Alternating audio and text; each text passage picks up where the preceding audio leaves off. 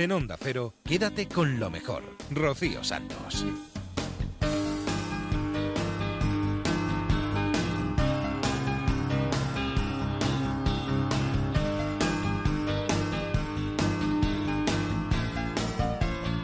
Muy buenas noches a todos, bienvenidos a Quédate con lo mejor, el programa resumen de Onda Cero. Vamos a pasar un par de horas aquí recogiendo lo mejor que ha sucedido en esta casa en los últimos días, escuchando entrevistas, escuchando un poco de música, escuchando a Javier y a Carlos Bardem, por ejemplo, en La Rosa de los Vientos. Vamos a empezar yéndonos hasta la brújula. Esta semana ha salido una campaña en la que se dice que los piropos callejeros son una forma de violencia de género para la Junta de Andalucía. Y hemos hablado con Juan Ignacio Paz, que es experto en violencia de género del Instituto Andaluz de la Mujer, y nos va a explicar cómo es esta campaña. Aunque a veces no los veamos, los animales de la fauna callejera están ahí fuera. Nos acechan cada día. Nos cruzamos con ellos en el supermercado. Nos siguen mientras caminamos. E incluso se van acercando cada vez más en la barra del bar, en un parque, en el autobús o en cualquier lugar. Te clavan la mirada hasta que desapareces de su vista. Son territoriales y descarados. Quieren llamar nuestra atención, silbándonos y diciéndonos piropos. Lo intentan una y otra vez. No sabemos cuánto tiempo permanecerán por aquí, pero lo que sí está claro es que tenemos que hacer todo lo posible para que desaparezcan. Estos comportamientos son más propios de animales que de personas. Ayúdanos a que la fauna callejera se extinga. Instituto Andaluz de la Mujer, Junta de Andalucía.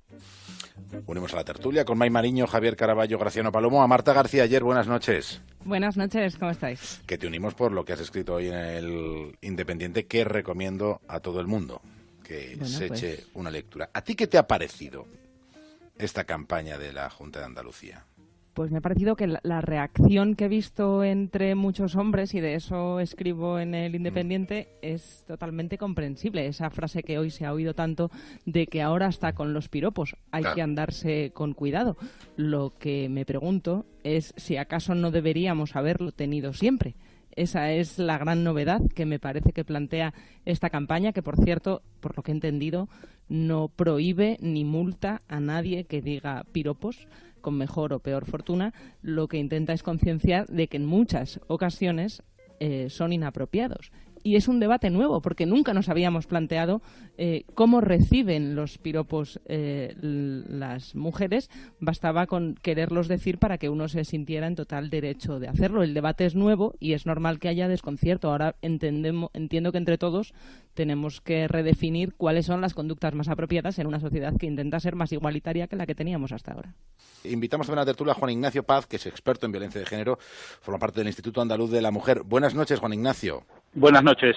¿Por qué se pone en marcha esta campaña? En Claro. primer lugar, aclarar, no, no tiene multa ni, ni prohibición expresa. No, no, no, ninguna. La- la buscamos un cambio social, evidentemente. Se trata de visibilizar una situación que es contraria a como lo que entendemos una sociedad igualitaria y lo que se busca visibilizar y, y un cambio social. Y los cambios sociales jamás se han conseguido mediante las penas o mediante el Código Penal. Se hacen mediante educación y conciencia.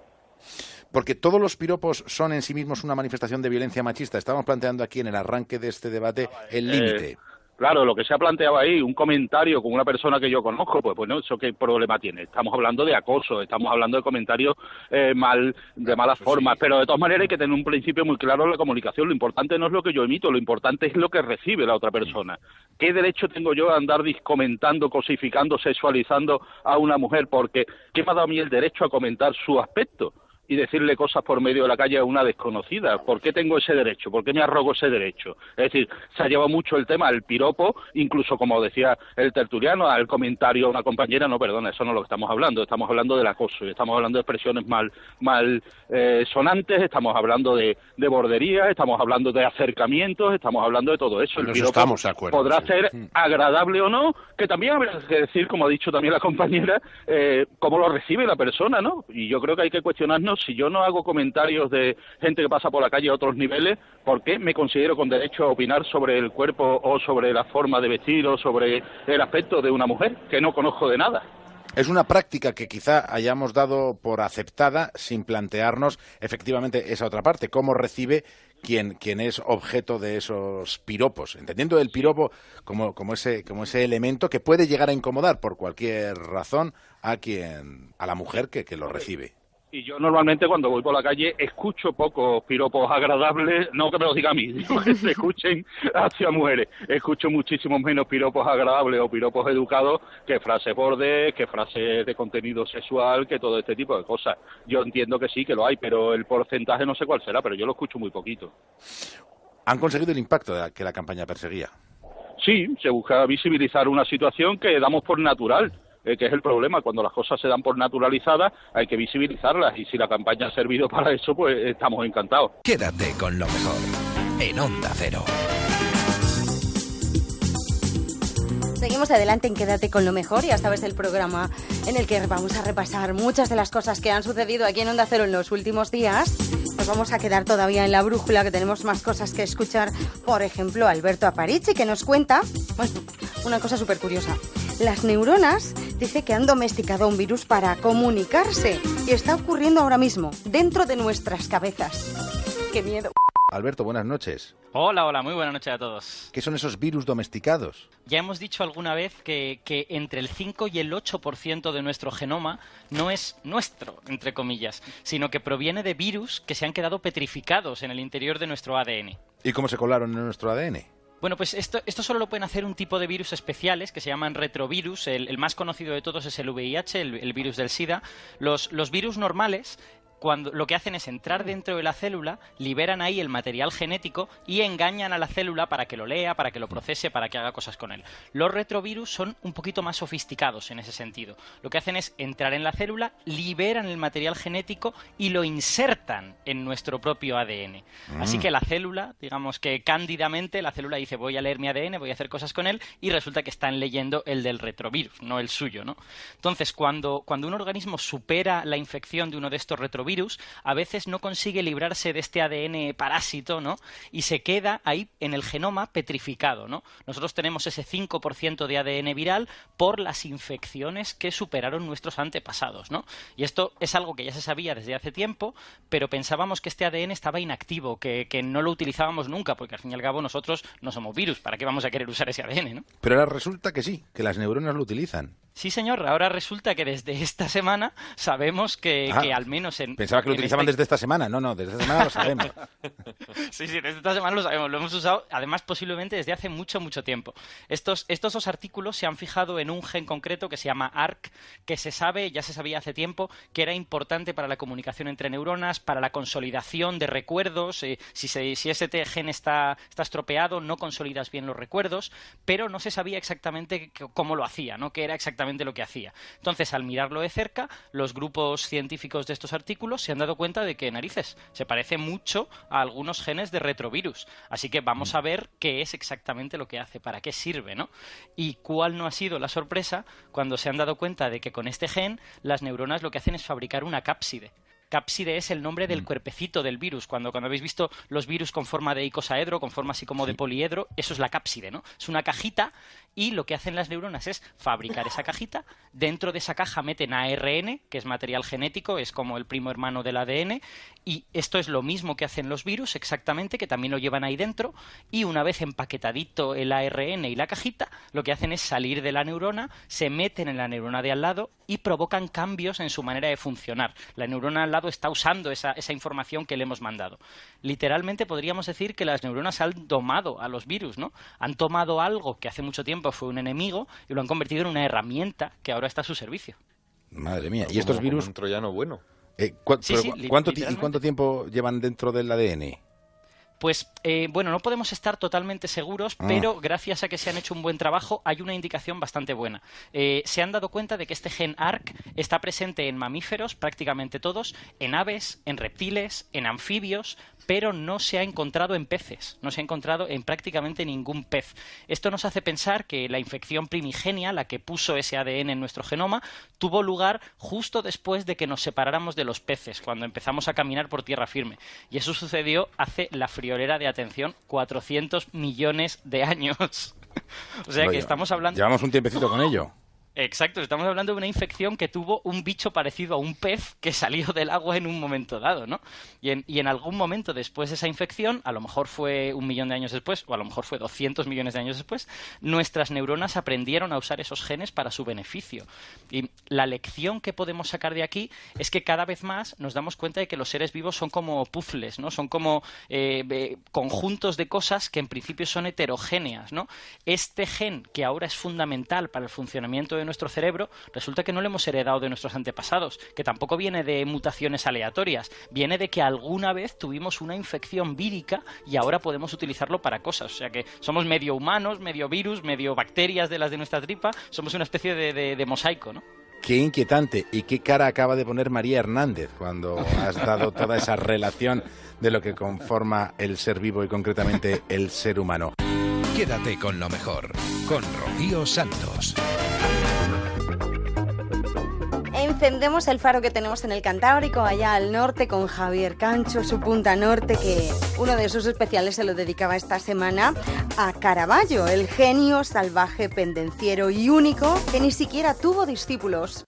¿Es posible encontrar rastros del mal en la belleza? ¿Qué opinan? ¿Cuál sería su respuesta? Segunda pregunta.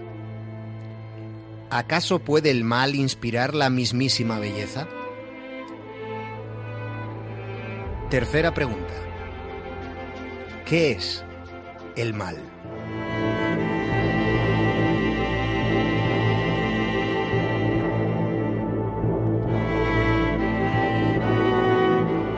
Michelangelo Merisita Caravaggio fue un vanguardista. Pasó por este mundo libre de convenciones, tanto en su arte como en su vida. Caravaggio irrumpió en Roma en la última década del siglo XVI.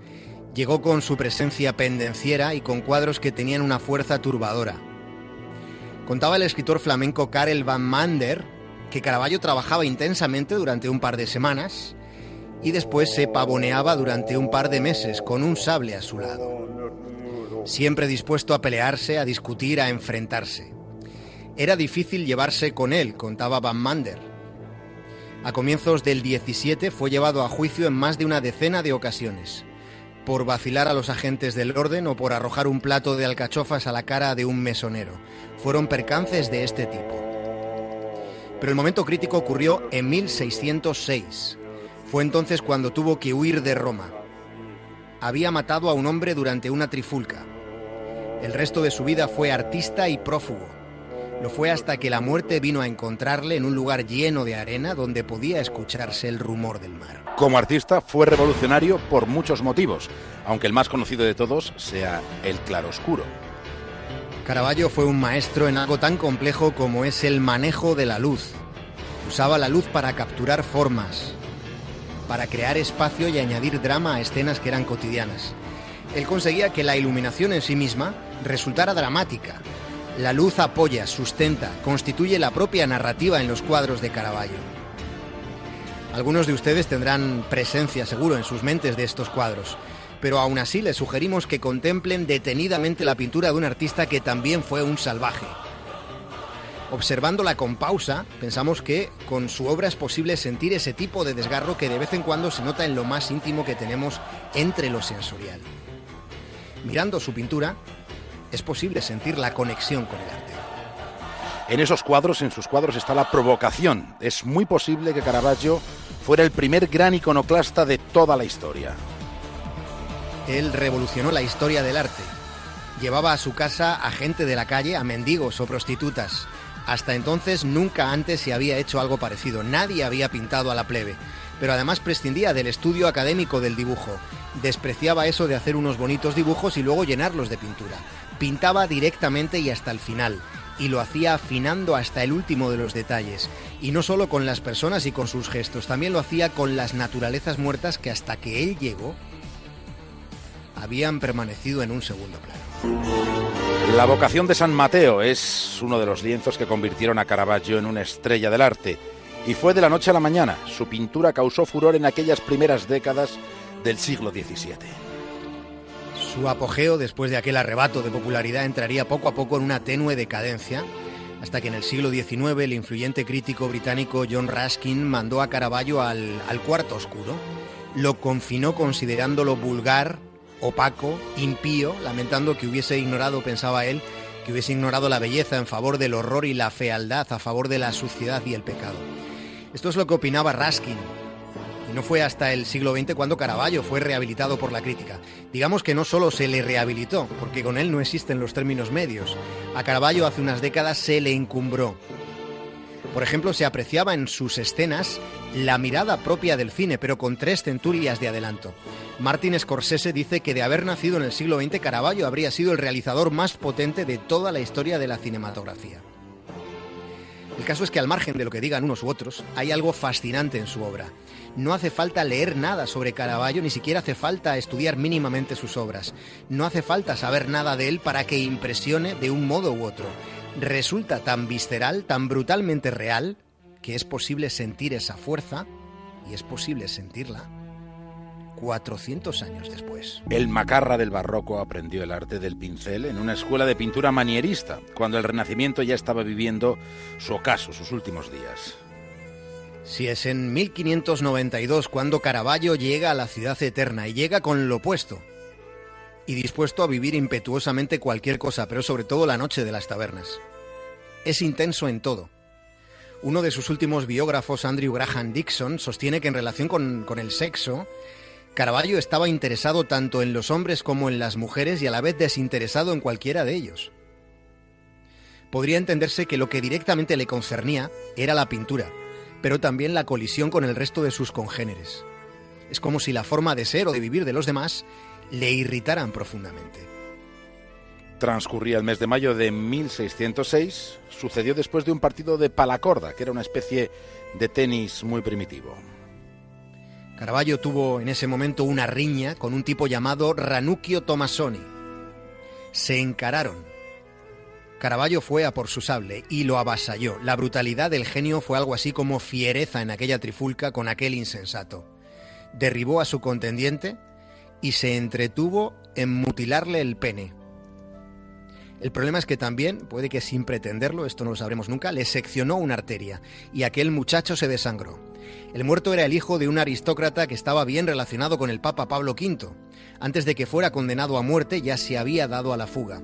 Pero los Tomasoni eran gente poderosa y desde entonces, Caravaggio emprendió una fuga sin final. Sus dotes artísticas le permitieron que hubiera quien estuviera dispuesto a patrocinarle. Así pasó una temporada en la isla de Malta y allí fue nombrado hasta caballero de la Orden de Malta, pero su irrefrenable actitud le causó problemas que eran viejos para él, siendo expulsado de la Orden y obligado a huir de la isla de los cruzados. Algún tiempo después, en Nápoles, en la hostería de Cerriglio, en otra pelea, le dejaron la cara desfigurada y el ánimo marchito. ¿De qué murió Caravaggio? Su cadáver apareció en una playa y el cuerpo no presentaba signos visibles de violencia. Esa es otra de las grandes cuestiones sobre su vida. ¿Por qué y cómo le llegó la muerte? Dio el último suspiro en Porto Ercole, en la Toscana, en el año del Señor de 1610, aunque ni siquiera hay consenso histórico sobre este aspecto concreto. No se sabe de qué murió aquel artista que vivió como un completo insurrecto. Sin embargo, en su pintura no hay rastro de indisciplina. Su pintura está llena de rigor, de un rigor ceñido a una verdad abrumadora. El realismo de Caravaggio es tempestuoso. Caravaggio no tuvo taller ni tuvo jamás discípulo. ¿Cómo es posible entonces que sea el pintor más influyente de toda la historia del arte?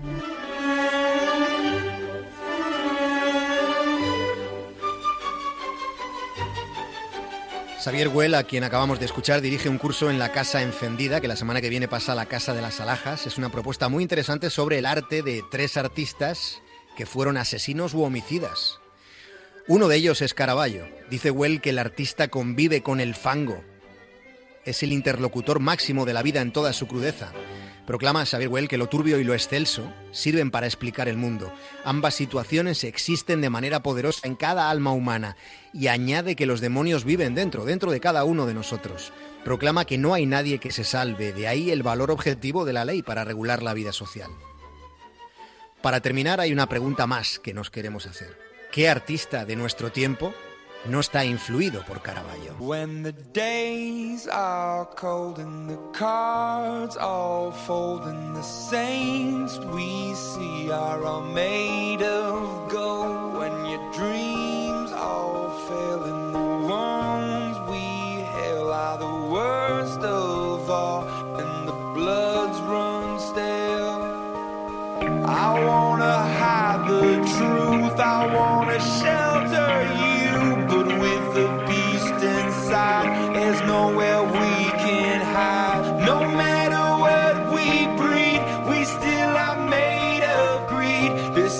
I can't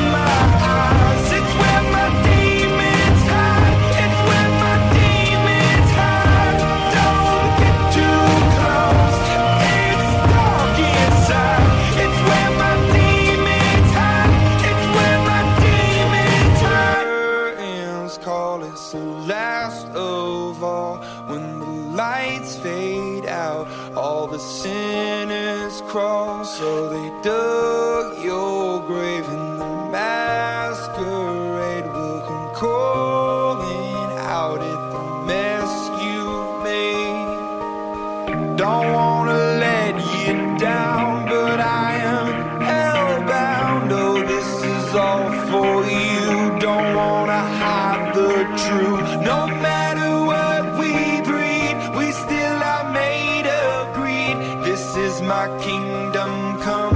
This is my kingdom come.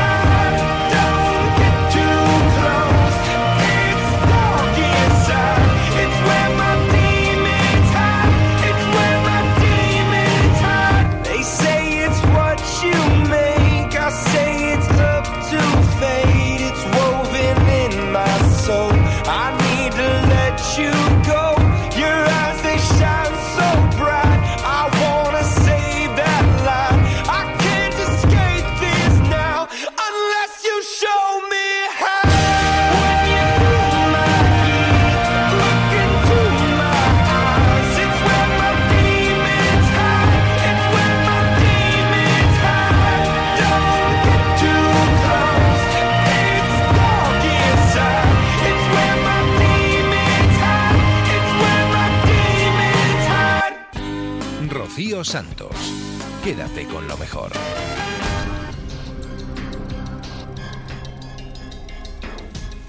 De la mano de Laura Falcolara en La Rosa de los Vientos, en Ecos del Pasado, nos vamos a ir hasta San Diego, hasta Estados Unidos, para adentrarnos en un museo, en el Wally House Museum.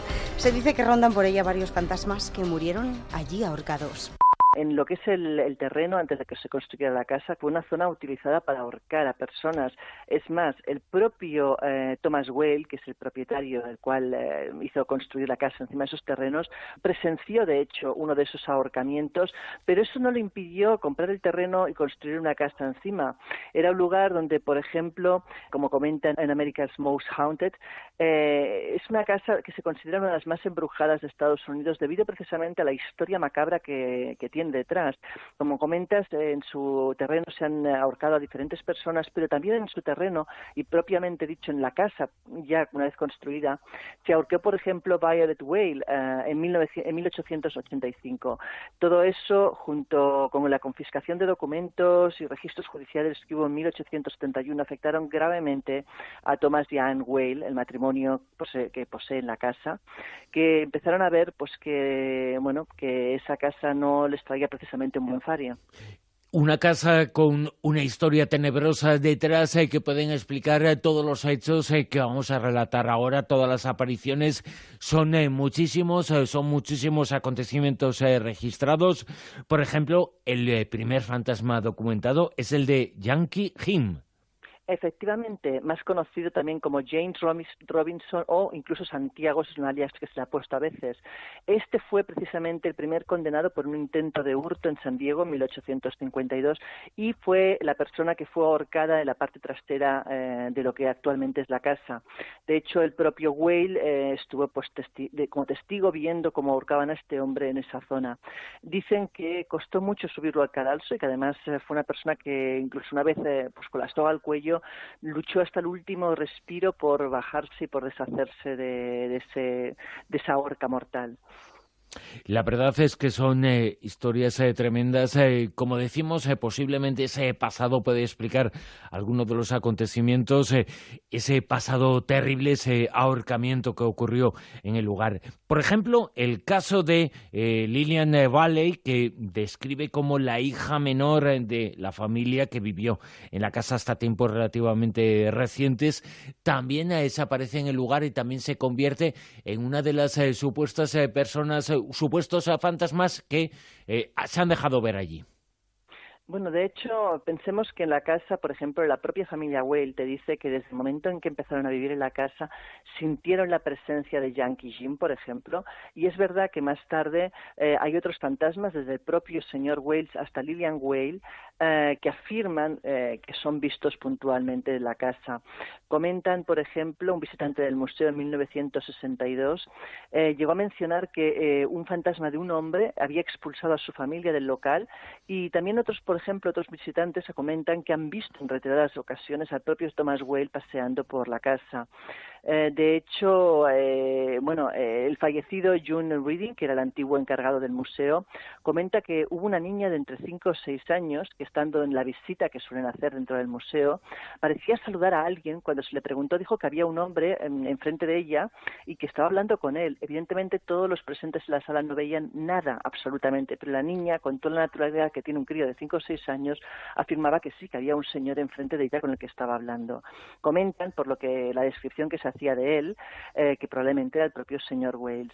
Pero también, por ejemplo, uno, eh, uno dijo, un hombre dijo haber visto a otro hombre en esa estancia también, y lo describía como un hombre vestido con levita y pantalones, que normalmente giraba la cara para no ser reconocido, pero por la descripción que hizo también se supo que probablemente se refería al propio señor Wales.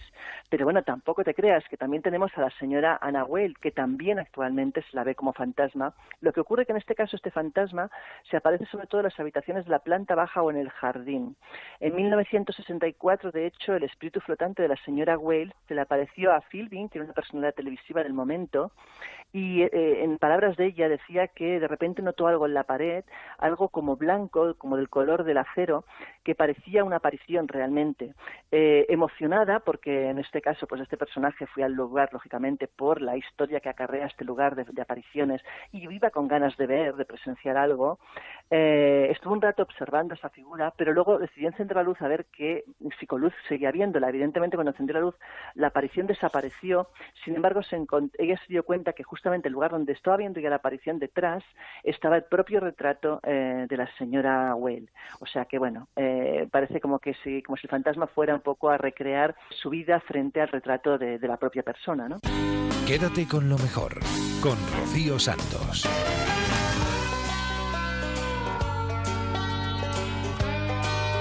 En La Rosa de los Vientos hemos conocido el último libro fruto de la colaboración entre Juan Antonio Cebrián y Silvia Casasola. El valor es cosa de mujeres, así es como se llama este libro póstumo de Juan Antonio Cebrián, que lo empezó en vida y que su mujer se ha atrevido por fin a terminarlo. Ella misma nos lo cuenta. Queremos eh, conocer algo más eh, sobre esas eh, mujeres y también sobre la intrahistoria de este libro, Diez años esperando que apareciera. Sí, yo lo, sobre todo eh, dar las gracias a la editorial por la paciencia infinita que ha tenido y sobre todo por confiar en mí para, para terminar el libro de, de Juan Antonio. Tú bien sabes que lo dejó inacabado en esa fecha de octubre del 2007 que nadie se esperaba lo que iba a pasar y bueno, pues eh, pasado el tiempo, la editorial me dijo que, que si yo me animaba a, a, terminarlo y a mí me pareció muy buena idea, porque es cierto que primero hicimos Fuerza y Honor, que me ayudó Fernando Rueda, y bueno, pues eh, retomé este proyecto y lo retomé con ilusión, pero también despacito para que no estropear todo el, trabajo que había realizado Juan Antonio. Y a lo mejor se ha dilatado mucho en el tiempo, pero lo importante es que, que al final ha visto la luz y, y yo creo que la gente pues estará receptiva.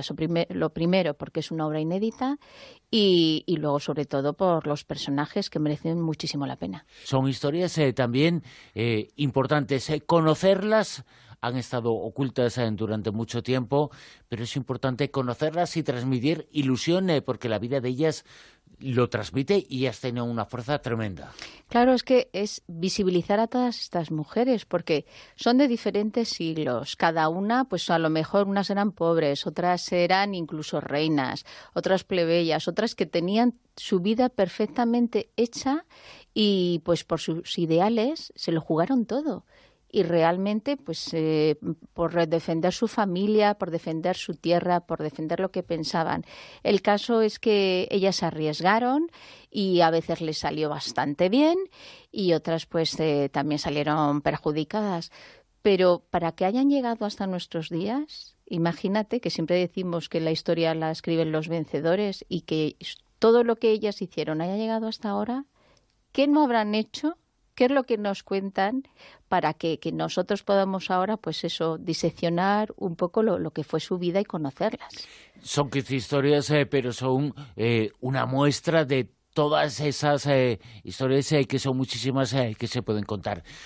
Ya sé que es eh, muy difícil, Silvia, y es injusto porque son muchas historias eh, las que hay eh, de mujeres con historia. Pero si tuvieras que elegir alguna, porque tú dices y nos has contado que están de todos los siglos, de todos los momentos, hay mujeres con historias muy recientes, como las de Clara Campoamor, por ejemplo, e historias más antiguas. ¿Con cuáles te quedarías tú? Mira, yo las que me caen mejor, y lo digo tal cual, eh, más que nada, por eso que comentaba que lo tenían todo hecho y que lo arriesgaron, es eh, María Pacheco y Mariana Pineda. Ellas dos prácticamente tenían su vida resuelta y una por eh, tomar los bueno las dos un poco influenciadas por los ideales de, los maridos pues se arriesgan ellas arriesgan su hacienda pierden el contacto con, con sus hijos lo arriesgan todo, claro, podrían haber ganado y que hubiese salido bien. Ellas dos me caen fenomenal. Y la que me cae peor de, de todos los perfiles que, que, hago, que a lo mejor también es un poco por lo que nos, nos ha llegado hasta ahora, es la princesa de Éboli. Esa es la que lo siento, pero me cae, me cae peor pero y luego en general pues todas porque por ejemplo pues un, una, un perfil una historia bastante desconocida que es la, la bandolera de, Pepa la Loba José Moris pues Josefas Moris pues ella es alguien que sufre muchísimo desde pequeña, que violan a la madre, que ella se tiene que, que, echar al, al, monte por, después de, de matar al, al, violador, que es su padre, y, bueno, pues mm, prácticamente incluso no se sabe ni cómo terminó sus días. Ella consiguió huir, esa, dentro de lo que cabe, termina bien. Entonces, no sé, es que lo vives, yo lo reconozco, que, y además lo comento, que me han robado el corazón de alguna manera porque intento meterme en la piel de, cada una de ellas, de cómo lo han ido sufriendo, de, los momentos que han vivido y eso es lo que a mí me gustaría que tanto las narraciones que ha hecho Juan Antonio como las que he hecho yo y, lo que hicimos en común, pues que la gente lo viva igual con, con la misma pasión. Quédate con lo mejor en Onda Cero.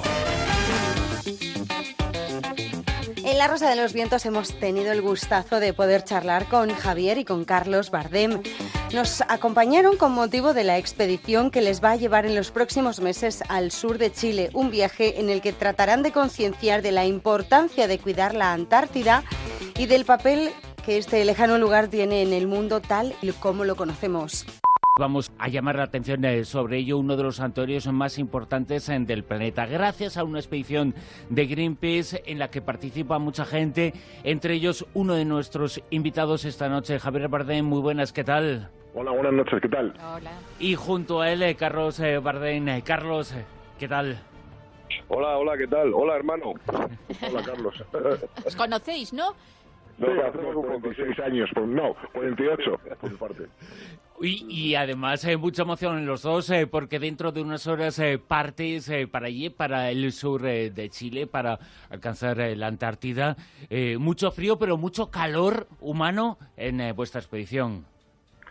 Pues sí, la verdad es que el grupo de gente que, que desde las oficinas de España nos hemos estado reuniendo para preparar el viaje, pues ha sido un grupo de gente con muchísimo, muchísimo corazón y mucho mucho calor, mucho, mucha humanidad y muchas ganas de, de transmitir ese calor y esa, ese ímpetu de grupo, de comunidad, a todos los que nos oyen o nos escriben, o, sea, nos, o nos leen o nos ven desde los medios, desde los... Eh, Javier, eh, qué importante es eh, en circunstancias como estas ayudar al planeta. Decía yo, concienciar porque la Antártida es uno de los lugares eh, más importantes eh, del mundo y gracias a la Antártida nosotros aquí en el mundo del calor estamos eh, vivos. El planeta funciona gracias a lo que está en ese lugar al que vais. Hay 9.000 especies vivas, pero todo el ecosistema de la Tierra está representado en ese lugar. Sí, bueno, yo creo que, hay una noción clara. Yo cuando, cuando Greenpeace me invitó a la campaña Save the Arctic y fuimos a, al otro polo, al polo norte, ¿no? Que es un poco una de las cosas que aprendes ahí es que efectivamente el, planeta es, eh, no, está dividido, o sea, las, las, fronteras son un invento, un, invento artificioso de la humanidad. El, planeta es uno y en los polos se generan factores climáticos que, que, que, son los que determinan el clima de todo el planeta, ¿no? Entonces, por eso es tan importante, aparte, por supuesto, de la defensa de, la biodiversidad, de las 9.000 especies que hay eh, en el Antártico, es que es un termostato para el resto del planeta. Es lo, como tú muy bien dices, es lo que permite condiciones de habitabilidad en el resto del planeta, ¿no? en, las franjas, en las franjas templadas del planeta.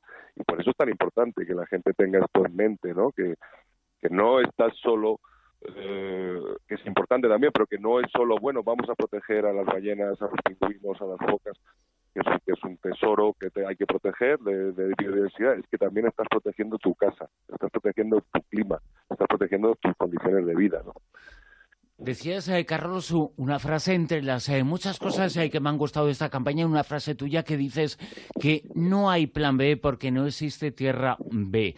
Y el objetivo de esta expedición de, Greenpeace, Protect the Arctic, que es una región, insistimos, vamos a dar todos los datos, es una región importantísima en el Ártico, en el Polo Sur, es una región en la que hay, lo acaba de decir Javier, 9.000 especies cuya existencia es fundamental para para que todo funcione.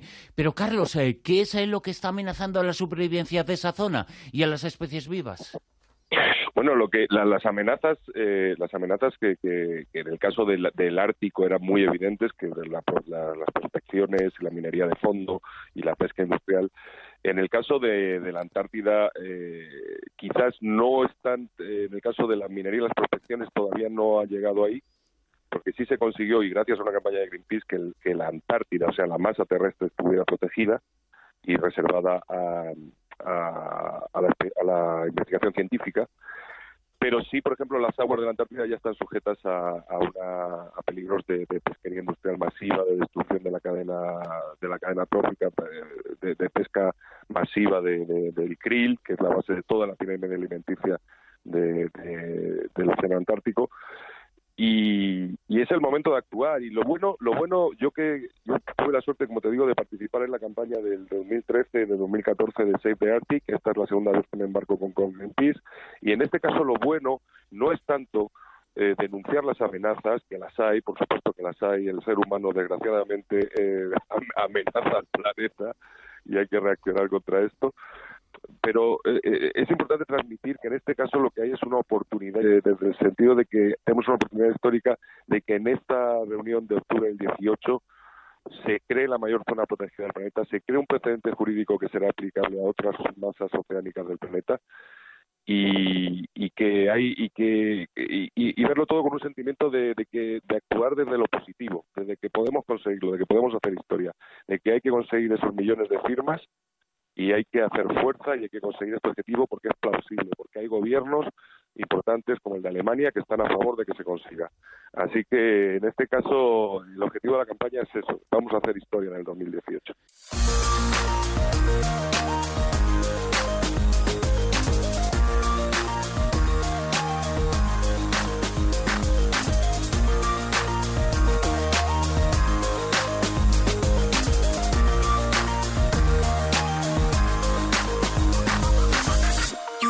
Not believe your eyes if 10 million fireflies lit up the world as I fell asleep.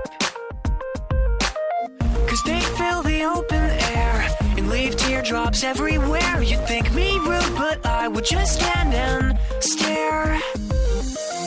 I'd like to make myself believe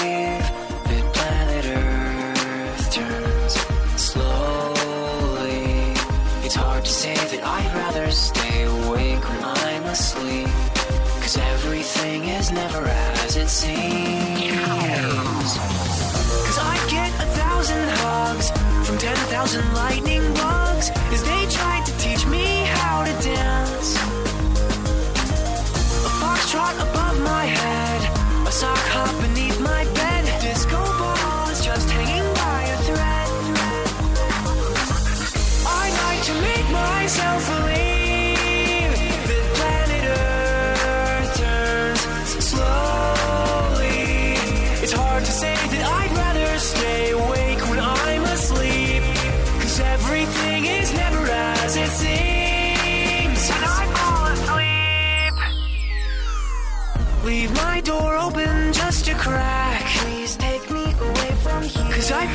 such an insomniac. Please take me away from here. Why do I tire of counting sheep? Please take me away from here. When I'm far too tired to fall asleep. To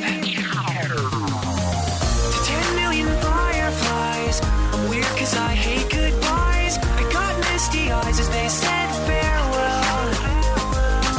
But I'll know where several are if my dreams get real bizarre. Cause I saved a sure.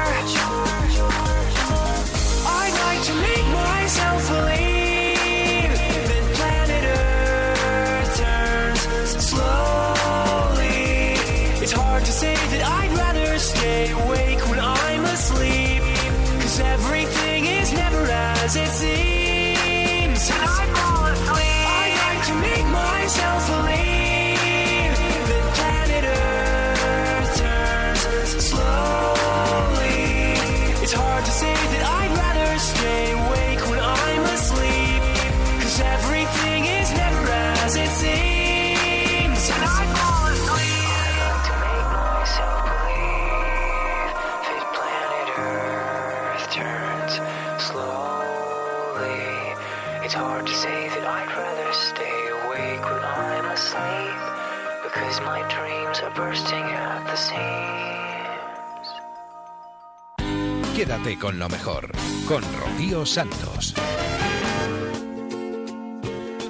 Hace unos días que nuestro querido Javier Fernández conseguía su sexto campeonato de Europa consecutivo. Claro, tuvimos que hablar con él, tuvimos que entrevistarle a ver cómo se sentía en el transistor. Sabes que desde hace seis años en toda Europa no hay nadie que sea mejor que tú en lo tuyo. Dicho así, impone más, ¿no? Pues sí, que así pone más. Aunque sí que hubo un chico que obtuvo ocho medallas de Ya lo sé, ya. que Ya a ver ya. si ya veremos lo que pasa con eso. Pero escucha, eso, eso ha prescrito porque eso fue en 1934, una cosa así. Karl Saffer, ¿era? ¿A que sí? Sí. Sí, correcto. Correcto. Luego está Kluchenko, que creo que es amigo tuyo, que ya no compite, pero que ganó siete, no consecutivos, ¿no es verdad? No consecutivos, ¿Tú, qué- correcto. tú quieres, tú, a ti te pone lo, de, lo del Saffer este, tú quieres llegar a, a los ocho, ¿no? Bueno, ya, ya lo veremos, dependiendo de cómo vayan también los años. Yo creo que el año que viene sí que iremos a por ese europeo y luego pues iremos pasito a, por, a paso a paso y, y ver hasta dónde llegamos también. Javi, para, tú que tienes 26, esto que dices de, de los años y bueno, a ver cómo evoluciona tal, a un tío que tiene 32 como yo, sabes que es una ofensa muy gorda, ¿no? Pero es que este deporte es así, este deporte desgraciadamente eh, mucho, muy poquitos patinadores están compitiendo con ya más de 26 años. Algunos hay, pero pero ya quedan pocos. Somos de los de los veteranos del patinaje. Mira, tú y yo, te voy a contar una historia. Tú y yo tenemos una amiga común, no voy a decir aquí el, el nombre, eh, una amiga común que, que sabe mucho, infinitamente más de patinaje que yo. Creo que incluso sabe hasta más de patinaje que tú y de ti mismo más que tú. Pero bueno, el caso, que, que he hablado con ella esta, esta tarde y me dice, "Puf, pues es que, es que se lleva hablando tiempo ya de, de si se retira o no se retira. ¿Qué carajo se va a retirar con, con 26 años y tiene que igualar además el récord del muchacho este de, de, de Safer? Y me dice, bueno, bueno, bueno, bueno, ya veremos. Está que, no es verdad. Bueno, eh, siempre nos ponemos, al fin y al cabo, los deportistas por retos y por cosas que queremos conseguir. Si luego nos planteamos el conseguir algo, nunca se sabe lo que puede pasar. Entonces, a lo mejor que te, te digo unas Olimpiadas más, pues no lo sé. Eh, una temporada entera más, pues no lo sé. Pero si me pongo en, en un papel y digo, venga, vamos a intentar conseguir ocho medallas de campeón de Europa consecutivas, pues a lo mejor sí. Nunca se sabe lo que puede pasar, ¿no? Al fin y al cabo es el día a día y las cosas que nos planteamos y las que queremos conseguir. Ay, la madre que me parió, que me dejas con más dudas de las que tenía, ¿eh? De verdad. Que, mm, de todas maneras, oye, em, es que claro, acabas de, de conseguir el sexto, seis eh, campeonatos de Europa seguidos. Em, el arrasar así año tras año hace que este campeonato lo veas más como una, qué sé yo, eh, como una obligación que como, que como un éxito. No, no, al fin y al cabo, como he dicho, son cosas que yo quiero hacer y nunca sería una obligación. Siguen siendo éxitos y siguen siendo trofeos y regalos que al fin y al cabo tengo después de todos los entrenamientos y el esfuerzo que hago todos los días. Entonces, eh, no hay otra manera, no hay otra manera mejor de hacerlo que viéndolo como un premio. Bueno, vale, te voy a hacer caso. Venga, vamos a ir eh, día a día, partido a partido, que diría el, el Cholo Simeone. Lo próximo, los Juegos de, de invierno, ahí sí que estás, ¿no? Sí, sí, ahí por supuesto. Vale, vale. Bueno, lo bonito Como que, clavo. Lo bonito, lo bonito que sería conseguir el oro ahí. eh. Pues estaría muy bonito, muy bonito. Eh, vamos a intentarlo, es una competición más difícil que un europeo. Sabemos que podemos, pero pero bueno, que se juntan ahí los, los japoneses y norteamericanos que son la comp- no, competencia más directa que tengo. Bueno, em, luego, después de, de los Juegos, eh, vendrá lo del Mundial. En marzo en el Mundial estás también. Bueno, eh, depende de los, de los Juegos Olímpicos. Es algo que todavía tenemos en el aire mi entrenador y yo. No sabemos, depende cómo vayan los Juegos Olímpicos, iré al Mundial o no iré al Mundial. Eh, ¿Dependerá de, de ¿Es algo físico? ¿Es más mental? ¿Es, ¿Son sensaciones tuyas? o No, depende de, de cómo de cómo vayan. Si a lo mejor consigo una buena plaza, pues a lo mejor digo, digo esta temporada mm, prefiero dejarla aquí y dejar las demás competiciones pues para otro momento que pueden ser en la, temporada que viene. Eh, si a lo mejor no consigo el resultado que yo quiero, pues a lo mejor voy a los mundiales para intentar pues quedarme con un mejor sabor, pero en principio la idea es conseguirlo en los Juegos Olímpicos. ¿Qué es lo que va a pasar después? Nos tenemos que sentar, el entrenador y yo, y hablarlo. Oye, me estoy, me estoy dando cuenta, casi te tengo que pedir hasta perdón, que, que esto es una llamada para felicitarte por el sexto campeón de Europa, campeonato de Europa consecutivo y parece que te estoy metiendo aquí una presión de tienes que hacer No, esto, no, tienes que hacer lo otro y que, y que, que no, que no, pero que lo, lo más importante de todo esto es, ¿tú sigues siendo feliz compitiendo, entrenando y, y peleando al máximo nivel? Sí, hombre, por supuesto. Lo que pasa Pues es que mm, pocos, pocos patinadores pueden decir que han hecho mm, 11 o 12 campeonatos de Europa y del mundo. Hmm. Eh, mm, no hay muchos patinadores que puedan decir eso, y yo sí. Entonces, aunque tenga 26 años, yo empecé a competir en senior desde que tenía 15. Entonces, la tralla que llevo yo también y la que lleva mi cuerpo, pues aunque no, aunque no sea tan conocida, desde que fueron mis inicios, al fin y al cabo, todo también cobra factura.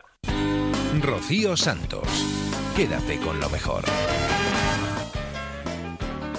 Cerramos esta primera hora de programa con los gazapos del Radio Estadio, con las conservas de Alberto Collado, pero esta semana sin Alberto Collado.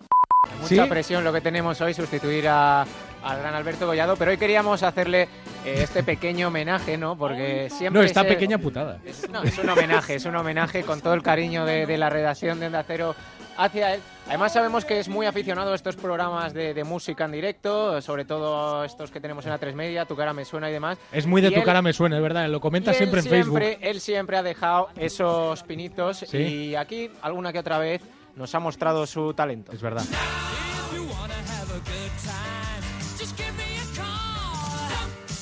Por aquí vamos bien. Qué grande Queen.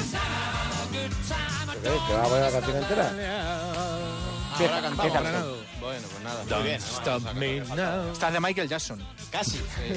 Por ejemplo. cerca. Queen. Jackson. Don't stop me now.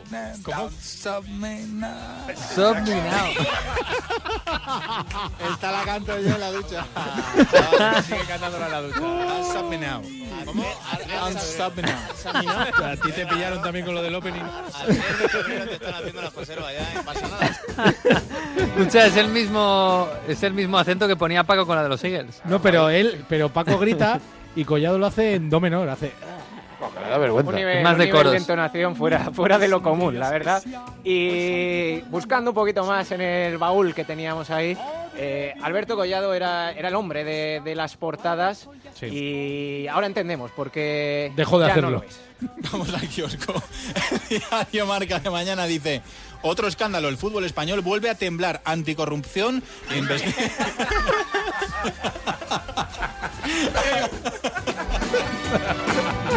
Anticorrupción. Se queda con ¿Cuántos eso. programas no hemos terminado por su culpa? Y por la tuya. Eh, cuando empezaste con lo de que había que nombrar la T de Sport. Sport, de no, Diario yo, Sport. Yo leo todas las letras de toda, de toda la vida de Dios. Diario Sport. Diario Sport. Todos los viernes sigo diciendo Sport, por cierto. Con, con Acabas de decir Sport, en macho. el transistor. No, no, Sport. Ah, vale. Sport. Sport. Y aparte de cantar, se le dan bien los instrumentos. Mágico aquel momento que nos regaló con la flauta. Es el horror, ¿eh? No, qué asquito, ¿eh? ¿Qué es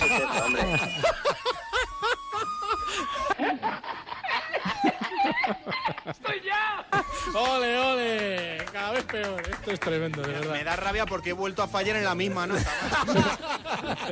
es por el dedo, porque sé que tiene que ir al mí y se me va el rey. eso es increíble. O sea, eso. Y el día que vio un piano aquí y se puso a tocar el piano, yo de verdad.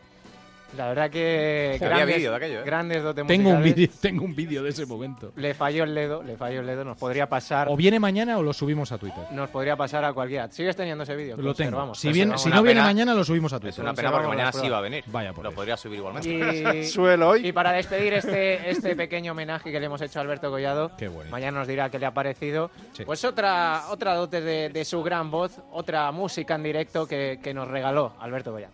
Pero hay que decir que a Torres le han vuelto a cantar su canción, también ha jugado Suárez. Torres, y Torres. Estaba, Me la- ¿la puedo cantar yo? estaba Fernando, Torres. Fernando Torres de Liverpool number nine.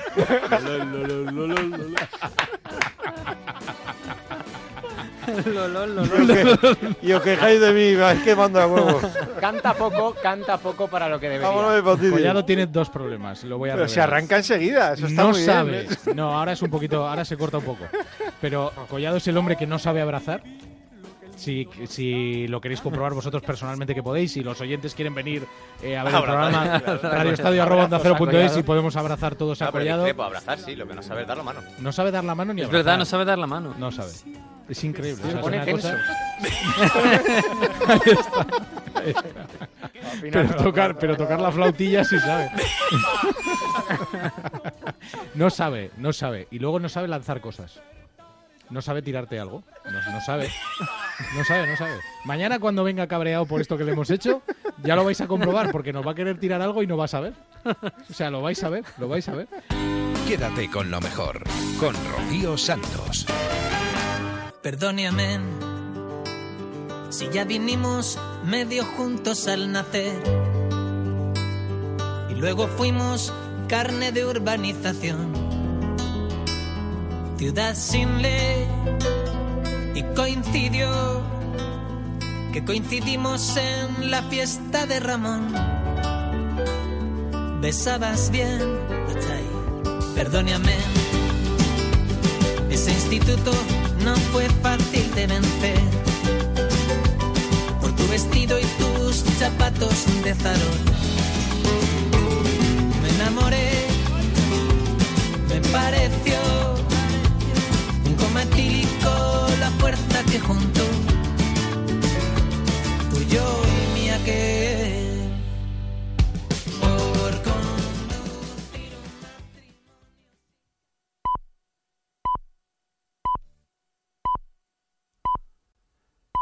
Son las 5, son las 4 en Canarias.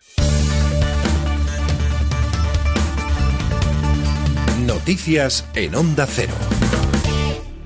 Buenas noches. El recurso por el que el Gobierno, a través de la Abogacía del Estado, impugna la candidatura de Carles Puigdemont tiene por objeto evitar que se produzca de manera irreversible una vulneración procedimental sustancial y de la importancia que representa un debate y votación de investidura de un presidente de la Generalitat. El documento señala que de las actuaciones judiciales se deduce más allá de toda duda que si Carles Puigdemont regresa a España será inmediatamente detenido y que su situación procesal es incompatible con su comparecencia personal en la Cámara. La vicepresidenta del Gobierno, Soraya Sáez de Santa María, ha explicado que la situación de Puigdemont, contra quien hay una orden de busca y captura, le impide ser presidente. Por ello, aunque ha recalcado que el informe del Consejo de Estado solo pone en cuestión el momento de recurrir al Constitucional, asume el compromiso de evitar que el expresidente siga con su desafío.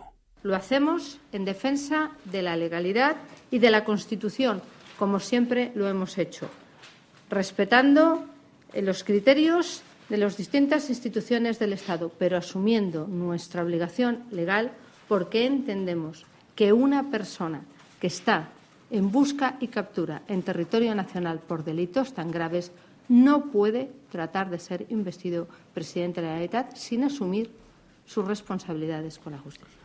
El Pleno del Tribunal Constitucional se va a reunir a la una de la tarde de este sábado de forma extraordinaria para estudiar este recurso. Su admisión llevaría aparejada la suspensión cautelar automática del acuerdo del Parlamento, aunque en ningún caso se va a pronunciar el Tribunal sobre el fondo del asunto. La decisión de admitir o no el recurso se va a adoptar mediante una resolución que advertirá a los miembros de la mesa del Parlamento de su obligación de obedecer. Entre tanto, Juntos por Cataluña ha presentado una petición ante el Tribunal Supremo para que de forma urgente suspenda el acuerdo del Consejo de Ministros de recurrir ante el Constitucional la candidatura de Carles Puigdemont a ser investido presidente. Según han informado fuentes del grupo, de forma paralela, los 34 diputados de Juntos por Cataluña del Parlamento, incluido Puigdemont, han presentado otro escrito ante el Tribunal Constitucional en el que le solicitan que no admita a trámite el recurso del Gobierno contra la candidatura y recuerdan que no está descartado que acuda personalmente a la Cámara catalana para ser investido. El portavoz del PDCAT en el Congreso, Carlos Campuzano, considera que la decisión del Gobierno de, re de recurrir carece de fundamento porque no existe ninguna razón legal que le impida optar de nuevo a la presidencia. Que los catalanes hablaron el 21 de diciembre y eligieron un parlamento que permite elegir a Carles uh, Puigdemont. Uh, si eso es un mal mayor, mm, tenemos un problema grave de funcionamiento del sistema democrático en, España. No puede ser que se convoquen las elecciones, que las elecciones configuren un Parlamento y que ese Parlamento no puede elegir a la única persona que tiene la mayoría de los diputados para ser elegido. El presidente de Ciudadanos, Albert Rivera, ha manifestado que seguirá apoyando al Gobierno de España en las decisiones que tome para que se impida cualquier fraude a la Constitución, aunque si éste se equivoca tendrá que dar explicaciones. En rueda de prensa, tras la reunión del Comité Ejecutivo Nacional de Ciudadanos en Toledo, Rivera se ha referido al revés del Consejo de Estado al Gobierno al no conseguir su aval para recurrir ante el Constitucional la propuesta de candidatura de Carles Puigdemont a la presidencia de la Generalitat. Nosotros no somos el gobierno, nosotros somos un partido de Estado que ha apoyado al gobierno siempre, lo hemos hecho en los momentos más difíciles y ahora en este momento yo confío que Rajoy impida el esperpento, impida el ridículo, eh, que podría ser que Puigdemont apareciera en el Parlamento o que hubiera una investidura telemática. Eso no se puede permitir en pleno siglo XXI. El PSOE sigue respaldando al Gobierno en el objetivo de impedir que Puigdemont sea presidente, aunque ha subrayado que es al Ejecutivo al que le toca administrar las medidas para conseguirlo. Así lo ha manifestado en rueda de prensa la dirigente socialista Carmen Calvo poco antes de que el Gobierno confirmara que sigue adelante con el recurso al Constitucional de la candidatura de Puigdemont, a pesar de no contar con el aval del Consejo de Estado. El informe del Consejo de Estado, hasta donde sabemos, no le quita la razón al Gobierno, le pone en duda el procedimiento puntual y los tiempos. Pues el Gobierno sabrá si le va a hacer más o menos caso a ese informe, pero nosotros vamos a lo importante y lo importante es que no es de recibo la situación que mantiene este prófugo de la justicia. Y unos 430 millones de euros de la criptomoneda NEM han desaparecido del mercado de Japón por un supuesto pirateo. Después de una jornada repleta de rumores y especulaciones en el mercado, CoinCheck, una de las principales plataformas de intercambio de criptomonedas de Japón y Asia, ha anunciado que han detectado un acceso no autorizado a su sistema en la madrugada del viernes. Es todo, más noticias dentro de una hora y en ondacero.es. Síguenos por internet en ondacero.es.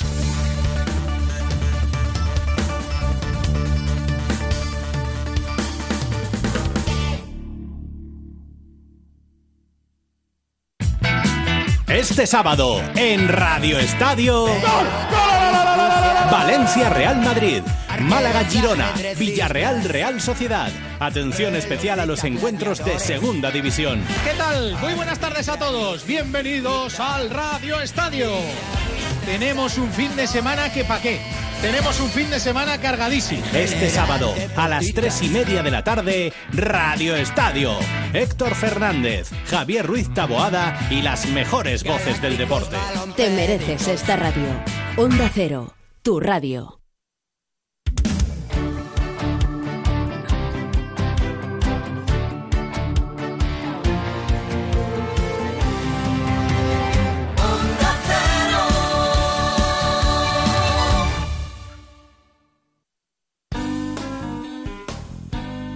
En Onda Cero, quédate con lo mejor. Rocío Santos.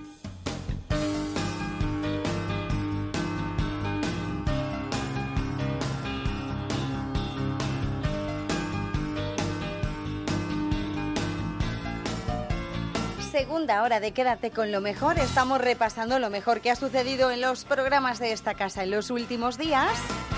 Hemos hecho ya un repaso por la Rosa de los Vientos, por el Transistor, nos hemos ido también a la Brújula y ahora es momento de saber qué sucedía el fin de semana pasado en Por fin no es lunes, el nuevo programa de Jaime Cantizano. Entre las secciones que tiene, secciones súper interesantes todas ellas, hay una en la que nos explican cosas de historia y de la manera más divertida. Se llama Ad Absurdum, la presentan Isaac Alcántara y David Omar. En el siglo XVIII hubo eso, una macro redada contra todos los gitanos del Reino de España. Es decir, en 1749 se llevó a cabo esa redada por parte del Marqués de la Ensenada.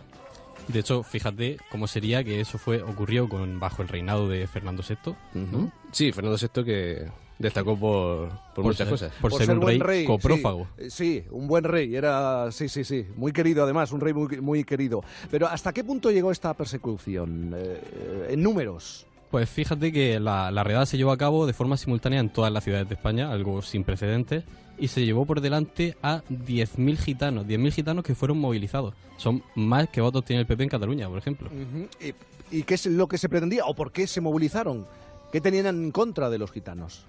Bueno, lo que pretendían eran sedentarizar a toda esa población gitana y confinarla en un mismo sitio, incluso llegar a expulsarla finalmente. De hecho, la ciudad de Madrid se convirtió en un gran gueto que dio cabida a, esas a esos 10.000 gitanos que se habían movilizado desde toda España, pero al final la, la redada fracasó porque era insostenible manejar a, esa cantidad de población.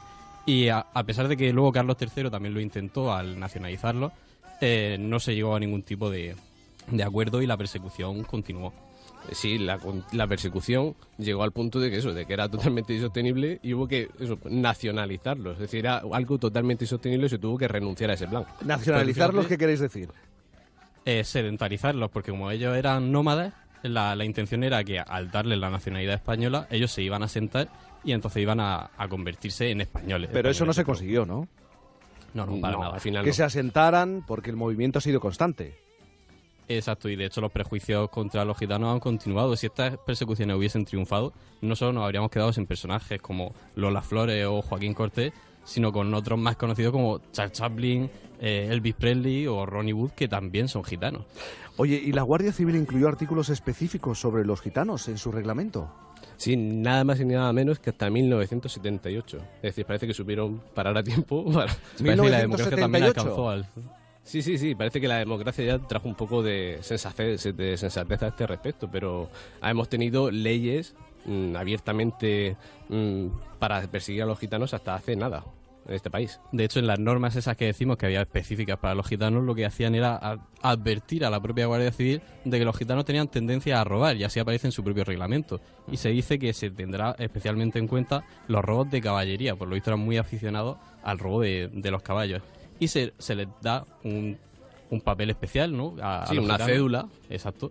Algo que, que le autorizaba a comerciar con, con caballos, algo que no se le pedía a otra gente, y sin embargo a ellos sí que se les exigía. Sí, claro, aparte de su cédula personal, con una especie de carne de identidad de la época, tenían que llevar una patente de Hacienda, una patente que le permitiese hacer ese tipo de comercio que llevaban a cabo los gitanos. Exacto, una patente de Montoro, pero la relación entre la Guardia Civil y, y los gitanos está tan especial que ha habido siempre, probablemente se deba a esto, aunque en casos recientes, como a raíz de lo que ha pasado en Cataluña, hemos visto cosas tan estrambóticas como que se nombrase al jefe de la Guardia Civil de Galicia patriarca honorífico. Sí, porque esto de Cataluña nos está cambiando a todos, ¿eh? Sí. Incluso a los gitanos. Eh, ha sí, hecho ah, que haya roto esa mm, bonita relación antagónica, sí, pero ya clásica entre gitanos y guardias civiles. Eh, eh, seguís hablando de gente perseguida eh, a lo largo de la, de la historia y queréis cambiar de grupo, de colectivo.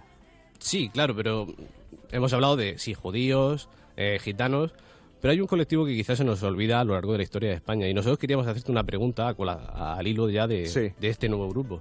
Y es que nos dijerais, ¿dónde diríais que hay una mayor concentración de ADN norteafricano en España?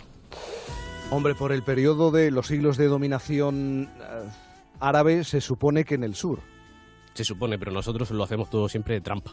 Sí. Exacto. Vale. De hecho, hay un estudio, un estudio para que veáis que nosotros tenemos datos científicos, algo Sí, que riguroso. sois historiadores, que hay que recordarlo. Exacto. Eh, hay un estudio que llevó a cabo la Universidad Pompeu Fabra en colaboración con la Universidad de Leicester. ¿Leicester? O como decimos en Murcia, Leicester.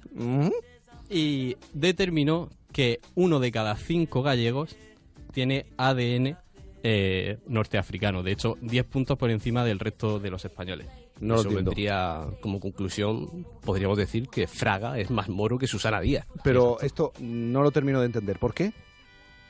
Esto se debe a la rebelión de, de las Alpujarras, la célebre rebelión de los moriscos, que digamos que fue un levantamiento contra la opresión que estaban sufriendo y al final, eh, aunque ya había, había precedentes ¿no? de, de monarcas que habían intentado reprimirlo, el definitivo llegó cuando se intervino militarmente la, la zona de las Alpujarras para, digamos, para detenerlos y dispersarlos por toda la, por toda la geografía española. Y es evidente que lo consiguieron. Sí, sí, les aplicaron el 155 de lleno y, y la dispersión y la represión tuvo fue un éxito total. De hecho, claro, el sur quedó más despoblado de moriscos y fueron dispersados cada vez a otras partes más lejanas, entre ellas Galicia. Quédate con lo mejor en Onda Cero. Fin de semana pasado tuvimos la suerte de tener en los micrófonos de Onda Cero, en Por fin no es lunes, al diseñador español Elio Bernhayer. Hizo un repaso de su carrera profesional, sus orígenes, el estado de salud del mundo de la moda y algunas curiosidades de su vida personal. Elio Benayer, muy buenos días. Buenos días. ¿Qué tal? ¿Cómo estás? Bien, bien.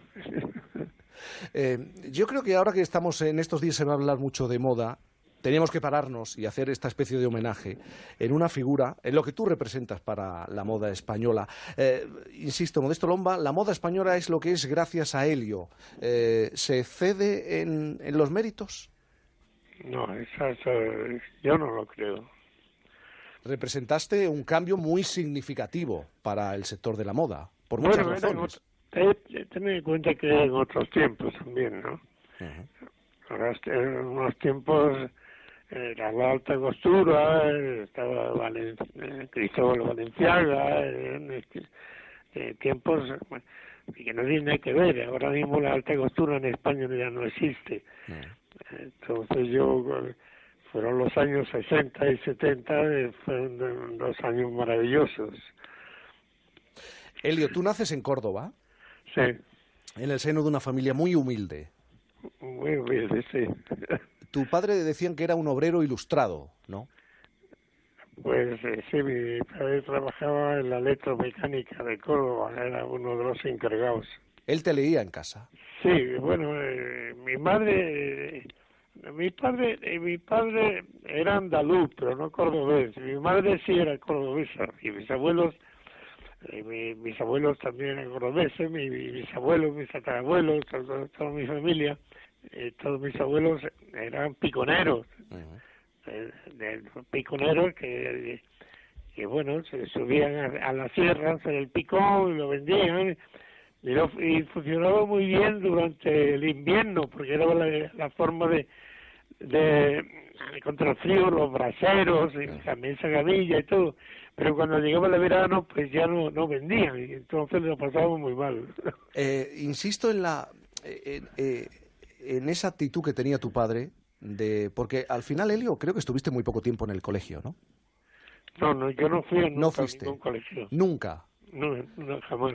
Pero en clase, en casa es donde recibías eh, tal vez eh, la No, eh, eh, no eh, mi- padre me llevó a un colegio y yo tendría u- un año apenas entonces me agarré a su cuello, empecé a llorar. Mi padre dijo: No, no, no, mientras él lo quiera, él no irá a ningún colegio. Mi, yo- mi, mi, mi padre ha sido, eh, bueno, eh, yo lo perdí cuando tenía siete años, pero ha, ha sido un referente en toda mi vida. Ha estado eh, hasta cierto punto dentro de mí siempre. De hecho, te puso un nombre, este nombre que tiene que ver con lo clásico. Sí, mi nombre sí es, es Helio, es, es solo en griego. Mi hermana se llama Plinia, por Plinio el Joven. Mi padre tenía una magnífica biblioteca, eh, de la cual conservo aún algún libro. sí. ¿En qué momento decides eh, dejarlo, dejar esa vida que llevabas porque eh, creciste ejerciendo de lechero, cuidando ganado? ¿En qué momento dices, eh, tengo algo en la cabeza, tengo ideas en mi cabeza? ¿Con qué edad? Bueno, quizás, no, al principio yo, bueno, eh, puedo, finalmente puedo entrar a trabajar en una empresa de publicidad en Sevilla, de publicidad del sur, y allí pues eh, me dedico, me gusta mucho la- el dibujo y, y el dibujante importante que tenían se enferma y entonces dedico, como yo hago dibujitos, me- y yo me, me pagaba muy poquito, yo era el botón y yo eh, me pagaban eh, eh, cuatro pesetas mensuales, imagínate, nada, eh, y me tenía, pues, dormía en casa de unos judíos que me dejaban dormir en su casa y bueno, lo pasé mal, lo pasé. Era era la época del hambre, de los piojos, de, de- de- del horror, del horror. Llegaste a hacer crónicas de moda de París y de, y de Londres sin estar Sí, en esas ciudades, ¿no? Sí, pero totalmente. ¿Cómo era eso? Porque te pidieron hacer la, la crónica de los desfiles. Eh, llegaron a la empresa policía llegaron los hermanos Cuevas eh, que habían publicado un libro de mucho hecho historia del vino de Jerez y decidieron hacer una revista que se llamaba Estela y entonces eh, pues en esa revista yo empecé a dibujar pero a dibujar todo ¿eh? y un día me dijeron que tenía que dibujar moda y tenía que escribir artículos eh, yo ya, ya había vendido a Loery y tuve que escribir, pero artículos falsos, como si yo estuviera en París viendo las colecciones o en Londres, y todo eso. Eh, me- bueno, pues como tenía que, que- tenía que obedecer, pues tuve que hacerlo. Rocío Santos. Quédate con lo mejor.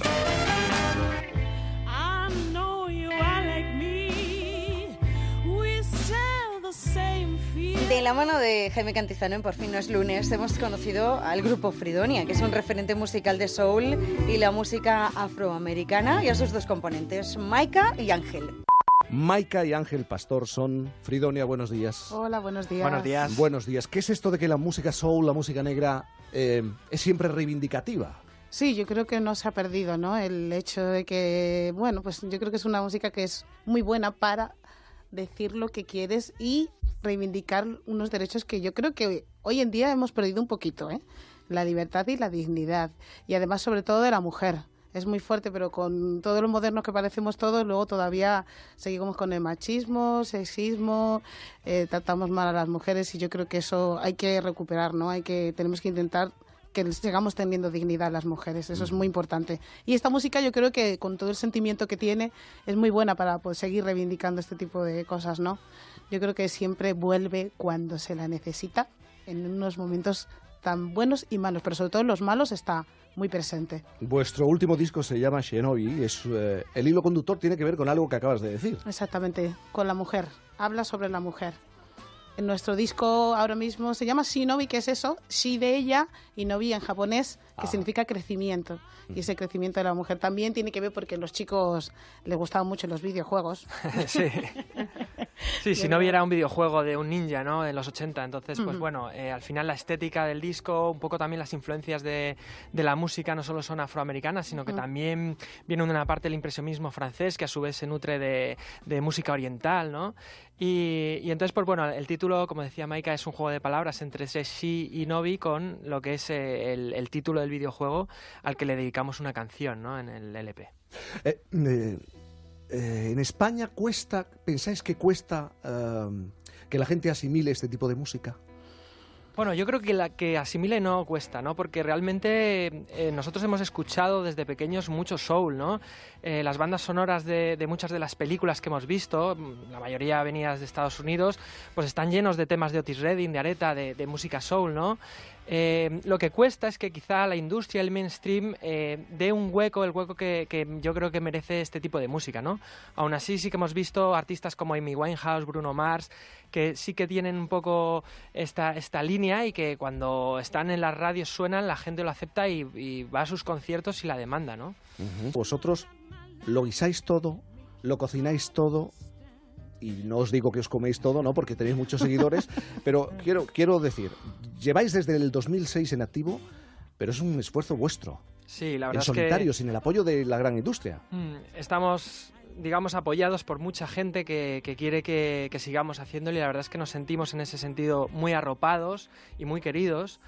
Y, y bueno, lo bueno de esto es que mm, al final podemos hacer un poco el producto que nosotros queremos, ¿no? Eh, priorizamos, digamos, nuestra visión artística de la música, grabamos en analógico, em, estamos en las salas que queremos, en fin, em, digamos que no nos dejamos eh, eh, guiar por, por un interés industrial o, o meramente de marketing, ¿no? Y, y yo creo que esto se nota, ¿no? Al final creo que lo hacemos con el corazón y, y hace falta en la industria en general, en la vida, un poquito más de... mm, ¿no? De, de hacer las cosas mm, de- desde donde te sale, ¿no? Del, del corazón, ¿no? Al final hay mucho producto que está como muy, no sé, se ve que es falso, ¿no? Y, y yo creo que eso lo nota la gente y por lo menos esa es la intención con la que nosotros trabajamos. Just need to be on my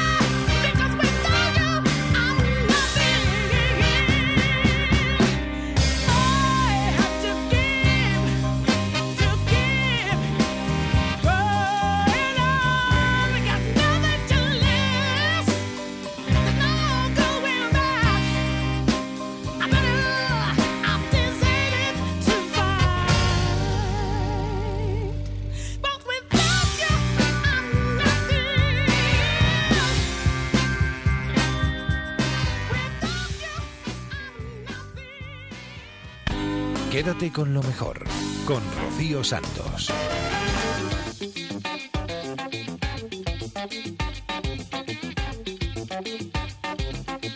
La música maravillosa de Fridonia, aquí en Quédate con lo mejor. Nos entrevistaba Jaime Cantizano el fin de semana pasado. Ahora nos vamos a ir hasta Atapuerca. Sí, sí, nos queda un poco lejos, ¿verdad?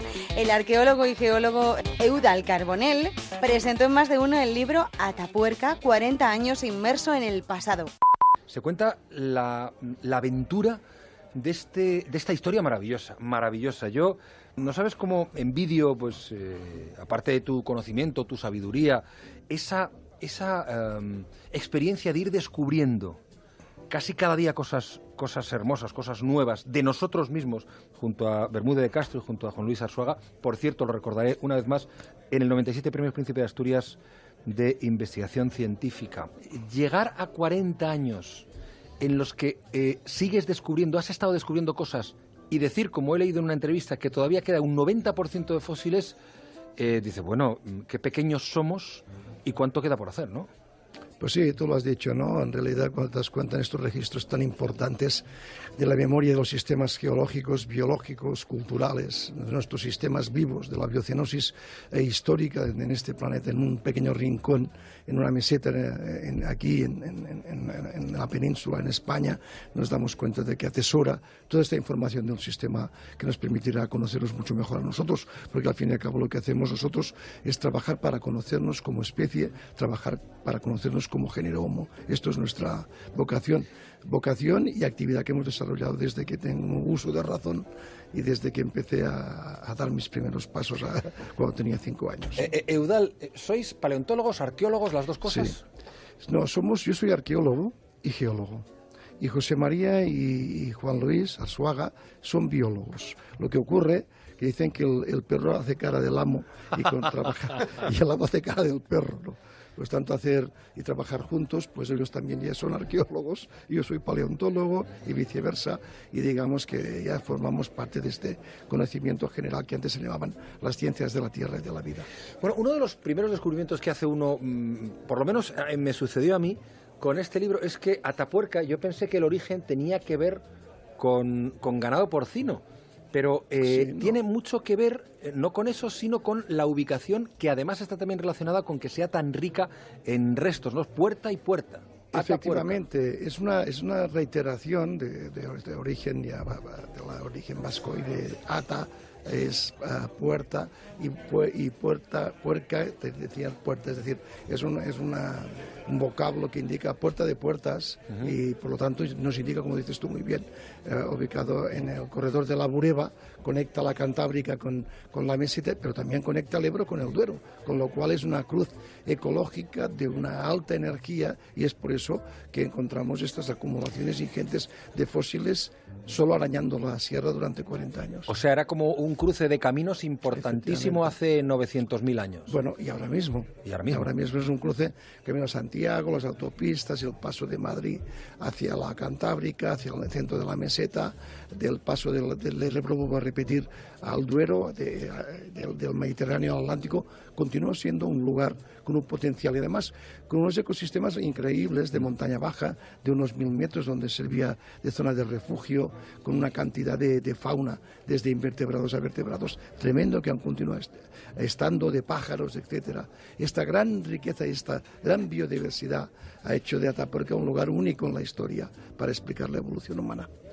En el libro hay, hay una reconstrucción en imagen de cómo pudo ser hace 900.000 años. Hay tribus, digamos, hay una foto de familia que está muy bien. Sí, la de la cima de 500.000 años. La de la cima de 500.000 años. Eso era así, es decir, la evidencia científica que habéis encontrado es que esos hombres eran así, esos paisajes eran así y se vivía así. Sí, sí, te- claro, por supuesto, tú sabes que la gran cantidad de disciplinas que hay ahora mismo con los que trabajamos en, una- en esta ciencia, que es la autoecología humana o la paleoecología, hacemos reconstrucciones a partir de, de datos muy, muy precisos encontrados desde la geología a la biología a la botánica. La botánica nos da qué tipo de especies había, que son muy parecidas a las que hay actualmente. Esto nos permite hacer reconstrucciones digamos, muy aproximados por ingeniería inversa de cómo era Atapuerca hace medio millón de años o hace un millón de años. ¿Se parecía a lo que soy? Sí, se parecía. La- de hecho, ¿Menos árido quizá, no? vegetales, eh, ah, depende de la época que tú que quieras ver. Por ejemplo, hace entre 15 y 20 mil años, la temperatura que había aquí, no había árboles, no había vegetación, no había nada y hacía pues 8 o 9 grados de media eh, más de frío, hace 25 mil. Pero hace, eh, cuando vivimos en Montecesor eh, y, cuando eh, y, y hace un millón de años, hacía mejor clima que ahora. Quédate con lo mejor en Onda Cero. Seguimos descubriendo cosas en más de uno, ahora de la mano del mago More, que nos va a presentar, ya sabéis, como cada semana, los mejores inventos, entre ellos los calzoncillos Spartan, que bloquean las señales de wifi y telefonía móvil. ¿Quieres que empecemos por los calzoncillos antimóvil? Sí, Pues mira, sería interesante. Y empezamos de dentro a afuera. Que Claro. bueno, como- ¿Cómo se ha vestido uno toda la vida? Que- Como tú no sabes de qué, de qué va esto, ¿cómo, ¿cómo llamarías a unos calzoncillos antimóvil que lo que hacen es que... Sabes que las radiaciones de los móviles eh, muchas veces son muy malas para, para el esperma y hay mucha gente que va conduciendo Sí. y se pone el móvil entre las piernas. Sí. Esto es totalmente serio, ¿eh? aquí no quiero ningún tipo de, de bromitas. ¿Con qué Entonces- gente te relacionas tú, More? Bueno, no me digas que, que no conoces a gente o incluso tú alguna vez te has puesto, vas conduciendo y de repente te pones el móvil entre las piernas y eso da una radiación al, al escroto y, y, claro, el semen se debilita No- bastante. no lo he hecho mucho, pero- Sí, Y está más que demostrado. han Entonces sacado han un calzoncillo. unos calzoncillos que lo que hacen es que bloquean las señales wifi y de telefonía móvil, ¿vale? Entonces son unos calzoncillos, no sé, no sé si llevan plomo, tendré que investigarlo. Y si hacen jaula de Faraday en... Pero si el plomo también es tóxico. En las partes pudendas, ¿Qué pero jaula de Faraday? Ah, ¿no sabéis lo que es la jaula de Faraday? pues las Bueno, zonas pues. Faraday, que era un, un señor que estudió todas estas cosas de la electricidad, ¿vale? un científico de hace ya bastante tiempo, eh, se llama jaula de Faraday, por ejemplo, cuando tú estás en un ascensor, porque lo que hacen es que se bloquean las señales de móvil por el simple hecho de estar rodeado de cuatro paredes metálicas, ¿vale? Entonces, eh, jaula de Faraday es cu- cuando tú llegas a un sitio, está rodeado de metal por todos los lados y entonces las señales electromagnéticas no entran. Un día lo explicaremos tranquilamente. Pues está muy interesante, muy interesante. Porque Es que eso- son- ¿Sabes qué eso- pasa? Que son eso términos que, que, utili- que utilizamos mucho los que hemos estudiado ingenierías y cosas Claro. de esta, pues lo damos, lo por hecho, pero Claro, claro. la jaula de Faraday lo que me pasó a mí era un concepto de varón rojo, que estaba rodeado de metal y no me llegaba la señal del móvil. Apunta, jaula de Faraday. Bueno, seguimos con los calzoncillos. ¿Cómo, cómo, se lle- cómo crees que se llaman estos calzoncillos? La coquilla electromagnética, ¿no? La coquilla se- electromagnética. se llamará anti- Anti-radiation sleep. Se llaman Spartan. Spartan. Eh, eh, Spartan. Como no puede ser de otra manera, ¿no? Spartan con la pana. Oye, tengo aire acondicionado para, para calefacción aire acondicionado para motos. Ah, también. Eh, sí. Eh, ¿Sabéis ¿cómo- que eso existe o ¿Es no? otro ¿Cómo invento? sustancia? sí, yo- hombre, la Goldwing lo tiene, me parece. Mi moto tiene asientos. No, no, no, no, no. eh, Es, que es, una- es- es un invento también. del año pasado. Hicieron, sabes que hay un montón de plataformas de estas de crowdfunding, ¿no? Y hicieron una, mm, una, una cosa que se llama My Climate, ¿vale? Y lo hicieron en Di- Indiegogo. Hay dos muy famosas, Kickstarter e Indiegogo. Esta, por supuesto, eh, recaudó todo el dinero y se pasó de dinero y lo van a empezar a fabricar este año. Y es un dispositivo muy curioso porque es un cinturón que va, eh, como su propio nombre indica, a la cintura, lleva una batería en una de las piernas, con lo cual tú puedes montar en moto y no te estorba para nada, y está basado en un artilugio militar. Entonces, ese cinturón es- está hecho de neopreno, ¿vale? y es bastante cómodo y lo que hace es que saca aire caliente y aire frío por dentro de la chaqueta. Y Ah. es espectacular, lo he estado viendo y la verdad es que el diseño es... O sea, te mete calor, aire caliente y aire frío. Te mete aire caliente y aire frío. Es bastante cómodo, está hecho de neopreno, no necesita ningún tipo de mantenimiento y va con una batería que está pegada de una pierna. O sea que esto... Lo necesitamos aquí ahora mismo también nosotros. Claro, y, y es que no solamente lo van a utilizar para las motos, sino por ejemplo para cochecitos de golf, para discapacitados, para ciclistas, para trabajadores que van por la calle. Y para gente que hace radio en pingüinos. Fenomenal. Y para gente de Radio en Pingüinos. O sea, me parece. toros, claro, los es que estamos aquí todos. eh, Para linieres de fútbol también le viene muy bien. Sí, la verdad que está muy bien. Claro, tú imagínate un linier que está todo el rato de, de arriba abajo y que el tipo puede tener, puede tener bastante frío, ¿no? Claro. A mí me parece que es un inventazo. Se llama My Climate, lo podéis ver en Indiegogo y, y está muy, muy bien. More, lo del cenicero en la moto por fin se ha desechado, ¿no? Como proyecto. Sí, hay dos cosas que todavía... Y había otro para hacer un submarino descapotable y tampoco ha, tampoco Tampoco ha triunfó por lo visto. Sí. Esta te va a encantar, Leo. A ver. Sabes que tú que eres un defensor del vagón de silencio del AVE, que Ay, como sí, yo- tú y yo estamos todo el día en el Yo. AVE, y una vez me, pa- me pasó que venía en el AVE, entonces una señora eh, venía hablando muchísimo en alto, íbamos hacia Sevilla, y se le ocurrió dar su número de teléfono. Entonces yo iba dos filas más atrás. ¿Y qué hice? Estuve llamándola todo el rato, y como yo la veía, cada vez que iba a cogerlo, colgaba. Ella no sabía cuál era mi número de teléfono. La llamé así hasta 10 veces y ya cuando la señora se dio cuenta de que alguien la estaba aburriendo, pues apagó el teléfono y ya pudimos continuar la marcha sin los gritos de esa señora. Bueno, pues entonces han sacado un dispositivo que es como una máscara de Darth Vader. Hay que ver la foto porque no os lo vais a creer. A ver. Y es una máscara para smartphones que se llama Build. Es como factura pero terminado en ED, ¿vale? Sí. y se coloca alrededor de la cabeza, permite al usuario hablar por teléfono sin molestar a la gente que está alrededor. Es como una máscara de Darth Vader. A ver. Lo está viendo Juan Ramírez. Descríbelo tú, por favor, porque es... Pues, eh, ¿te imaginas un torturado de esos que le tienen con cinta eh, americana tapada la boca? Sí, bueno, como Aníbal Lecter en el carretillo, en el silencio de los corderos. No, no, no, no. esa Aníbal Lecter le habían puesto unas rejillas eh, delante. ¿no? Esto es como si te pusieran unos guantes de boxeo en pequeño A ver, eso es Bane de Batman, jefe. delante Es de Bane. la... Ah, mira, Bane. Es la No. máscara de Bane. Ah, mira, mira, De lo acabo de de. Robert lo acaba de describir perfectamente. Sí, bueno, la- pues esa máscara eh, va con unos cascos, ¿vale? Que tú te pones, unos auriculares normales y corrientes, y además tiene un sistema que moldea el tono de voz. Es decir, yo creo que le Y puedes... si te pones esto nadie te escucha. Nadie te escucha. Quédate con lo mejor, con Rocío Santos. Nuestro querido colaborador Guillermo Fesser ha venido desde Nueva York, desde Estados Unidos directamente a más de uno para presentarnos su nuevo libro con Carlos Alsina. Es un libro que se llama Mi amigo invisible. Dice que en él recupera a su yo reflexivo. Bueno, te encuentras en, en España esta semana, como adelantaste tú mismo la semana pasada, porque estás eh, presentándonos tu nueva criatura, que es una criatura literaria y que además viene con formato de novela en esta, en esta ocasión. Sí, sí, soy escritor de bestseller y, y- y me lleva a la editorial y me dan de picar en los sitios y bueno, no, es- es- me voy a, de mayor me voy a quedar en esta profesión porque te tratan a capricho.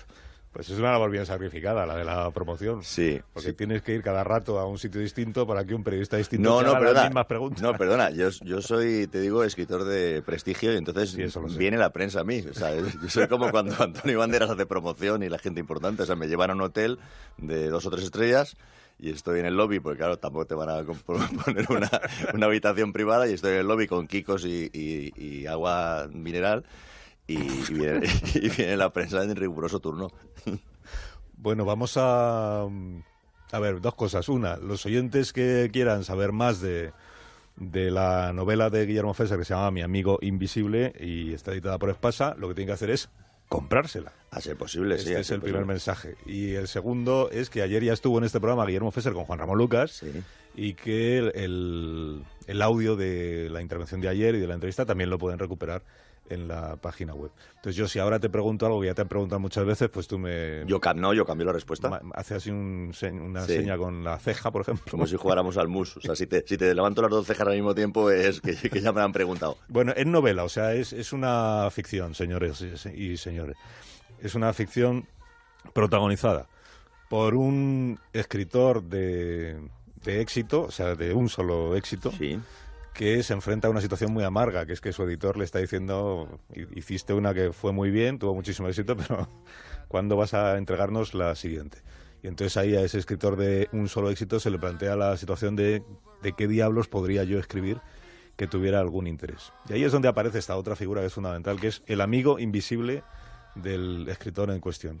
Que efectivamente es invisible como los amigos invisibles. Este ha durado mucho más que los amigos invisibles normales que acaban en la infancia del protagonista. Y luego tiene un papel pues muy destacado en, en sacar al, al escritor del embrollo en el que se encuentra, ¿no? de, la encrucijada. Ya no voy a decir más porque luego ya viene lo de Kennedy y eso. Sí, eh, la historia que ocurre eh, en un momento que aquí llamamos la crisis de los 40, que yo creo que es cuando los hombres maduramos, porque nos tardamos un poco más que las chicas en madurar, porque los hombres estamos siempre liados desde pequeños, ¿no? Estamos ahí ocupados, o vienen jugando al fútbol con los amigos o cosas, siempre nos pasan cosas, estamos ocupados, no nos da tiempo de pensar nada, ¿no? Pues yo que sé, chica, pues no sé, pues parece que es simpático. Y ya está, ¿no? Y tiras para adelante. Y llega un momento en que te ves sorprendido, no sé, con cuarenta y pico años, tal, con un trabajo que, que, que dices, ¿de qué, de, qué, ¿de qué habré entrado yo aquí? Si no, tampoco he progresado tanto con unos hijos que de pasar ahí que monos y tal y, y recogerlos en violín, llevarlos a piano y a natación, de repente te dicen, papá, eres un capitalista y tal, y dices, pero ¿quién ha dicho esto? ¿Cómo que ha pasado? Y, y entonces son momentos confusos, ¿no? En los que yo creo que el hombre se plantea cosas y, y en la mayoría de los casos, gracias a Dios, avanza en una buena dirección, ¿no? En ese momento está este protagonista y mi amigo invisible es un poco la recuperación de ese yo reflexivo que nos hemos olvidado, ¿no? Que, o, o de, o de esa libertad del ser humano que tenemos de pequeño. Bueno, pues un niño habla con un, con un árbol y tal, te hace gracia, ¿no? Mira Angelito hablando con los árboles y tal. Pues tiene 14 años y dices, usted Angelito hablando con los árboles es un peligro, ¿no? Pues no, pues porque si, o sea, ¿qué diferencia hay entre ir a rezar y meditar que ir a hablar con los árboles? Si a ti te hace sentirte mejor persona y te desahoga y te, ¿no? Pues ¿por qué no? O sea, hay, entonces esas limitaciones que tenemos los, los humanos normales que trabajamos aquí en Onda Cero y tal, se las, se las he puesto a, se las he quitado a mi amigo invisible, que es el Pepito Grillo que acompaña a este hombre y que le lleva a meterse en sitios que normalmente tu cordura no te dejaría, ¿no? Introducirte. Pero porque además es un amigo invisible muy bien relacionado que tiene el- y con una gran influencia en todos los Sí. círculos de poder del mundo mundial, incluido el Sí, es un amigo invisible que está en relación con el FBI, FBI. bien, y que, y que dice cosas que a mí que yo he escuchado en mi vida y que no sabía dónde meter, ¿no? Porque yo, como periodista, pues cada vez que escucho un diálogo que me parece interesante, o, o en un libro muy malo leo un capítulo que me parece destacado, tú, lo, alguien ¿tú lo anotas o tienes una memoria privilegiada? No, yo lo anoto, yo tengo Ah, una vale, memoria malísima. Yo, an- yo anoto y no sé para qué, ¿no? Y entonces de repente un comentario... Pues de- luego novelas, claro, pero un comentario de una alta figura del FBI, al que yo tuve acceso en un momento de mi vida y que no pude comentar nunca, me, eh, yo en broma como español le digo, bueno, el FBI aquí, porque nosotros tenemos la Guardia Civil, tal, tal. Y entonces él me dijo, no, cuidado chaval, cuidado chaval, que la Guardia Civil, o sea, o sea, el FBI es una mierda lo de la Guardia Civil. O sea, que es que yo he trabajado con los dos y tenéis un cuerpo que tenéis que estar orgullosos. papá. Y yo, ¿pero qué me dices? Un tío del FBI. Digo, pues, ¿esto dónde lo coloco yo? Pues aquí en... Entonces, eh, entonces, en este libro he ido colocando cosas que no he sabido dónde colocar en otros sitios, pero que me parecía fundamental, que la gente de España sepa que en el FBI se piensa que la Guardia Civil es un referente. Es que esto es muy novedoso, ¿eh? Nosotros pensamos que la Guardia Civil es un señor gordo que, que- que no le dan, que dan una chaqueta que no le coge y que se le salta un botón. Pues no, no. Y que el FBI es todo lo contrario, es una gente súper Es preparada. peinados y con gafas Ray-Ban y hacerte un análisis psicológico a la primera en cuanto Eso te es. esas cosas. Bueno, esta es la razón de que la novela, aunque es ficción, eh, pues tiene episodios como se dice, basados en basados o inspirados En hechos reales. o, remotamente parecidos a algo que una vez sucedió. Bueno, eh, sí, salen, salen personas de verdad. O sea, sale Aznar, por ejemplo. Aznar, no- pero yo no me Aznar invento. el de verdad, Sale el de verdad porque tiene que salir, pero yo no me invento eh, lo que Aznar dice. Es decir, lo novelo. Pero yo me baso en que yo he visto al señor Aznar en Washington dando una conferencia, he tomado notas de lo que ha dicho y de lo que ha dicho más o menos se lo he ido colocando luego en los diálogos que ha dicho. O sea, que cuando habla Aznar, habla con sus ideas y sus cosas. No, Yo no me he inventado que a Aznar le duele la pierna. Sale Aznar, sale Obama. eh, es de Guillermo Fesser, con lo cual tiene mucho humor la novela. Es para disfrutar. Es muy entretenida. Es para disfrutar. Es una, es una- o sea, no, eh, no trae recao ni, ni quiere traerlo. Pero sino- también revela cosas sobre la muerte de Kennedy que no vamos a anticipar aquí, pero que yo Sí. creo que eso sí, ahí sí hay un antes y un después. ¿Eh? Ahí hay un, ahí hay una primicia, ahí hay una primicia.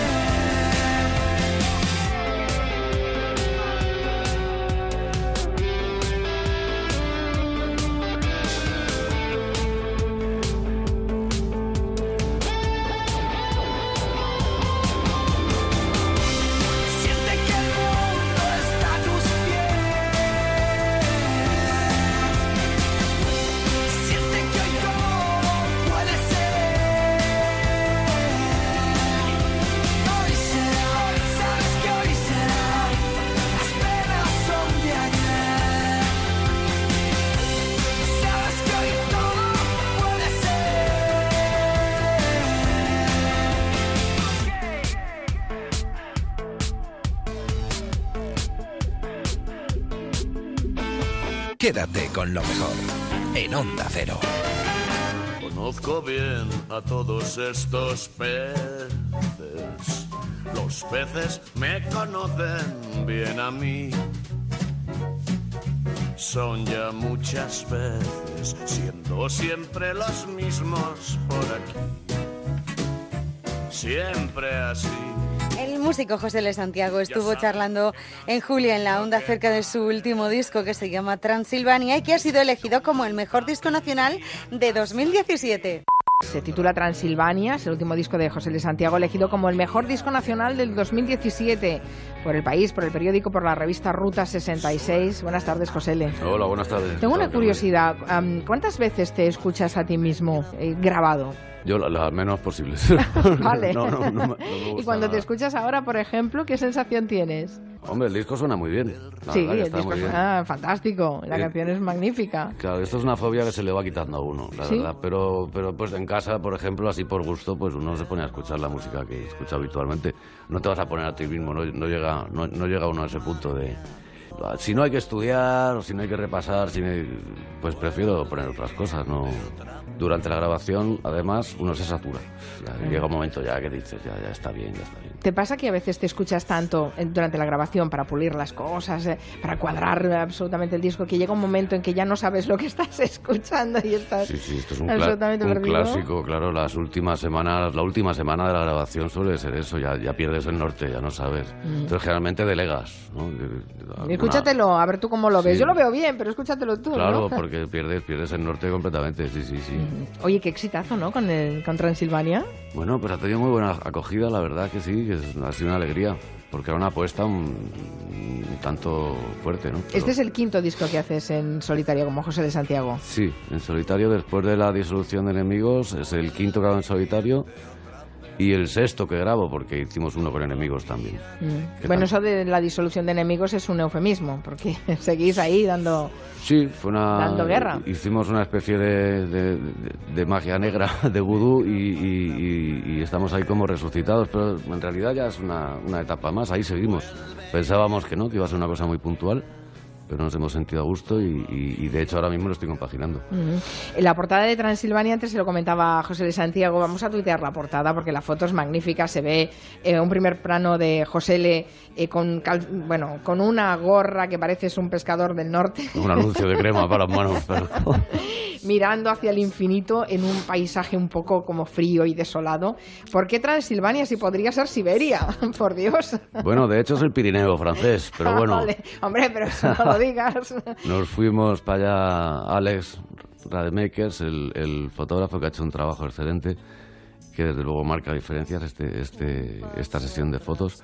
Y, y además fue, fue muy divertido porque ah, se nos pasó el invierno, la idea era esta, eh, un, un paisaje pues nevado, desolado, muy, muy, muy invernal, pero ya yo me puse malo y estuve dos meses fuera de combate con una hernia discal y todo eso, y total, que se nos echó la primavera encima. Y un día me llama Alex y me dice que está nevando en el Pirineo, está nevando. Vámonos para allá. Y cogimos, nos fuimos para allí, hicimos la sesión esta en una tarde. Y luego es un fotógrafo de la vieja escuela. Este se, se, revela en las fotos y todo artesanal. Y ha quedado, ha quedado fantástico. Yo creo que Fotos transmite muy bien lo que, es, lo que es el ¿Y discurso. por qué querías eh, transmitir frío en este álbum? ¿Por qué? Hombre, frío, frío, frío no es la idea, ¿no? Pero ayuda a la portada así, de invernal, desolada. Quería transmitir un poco... eh, Bueno, digo frío, pero en general la gente ha dicho que hay un toque apocalíptico, que no sé qué es peor, decir apocalíptico o decir frío. No, pero yo lo que quería, mejor. lo que quería transmitir era un toque apocalíptico porque es lo que es lo que veo en la realidad. Estamos viviendo uno- una- unos tiempos muy muy delicados y he estado muy cerca de, de, de- de pifiarla del todo, ¿no? Pues en realidad la, la naturaleza está a punto de colapsar y sin embargo pues no, no se habla apenas de esto, no interesa, no interesa. Estamos viviendo la, la época de interés. Lo único que interesa es el dinero. Y bueno, quería transmitir esta especie de, de- de desolación, incluso hay algún tema que otro que está situado directamente en el fin del mundo, hay alguno que otro.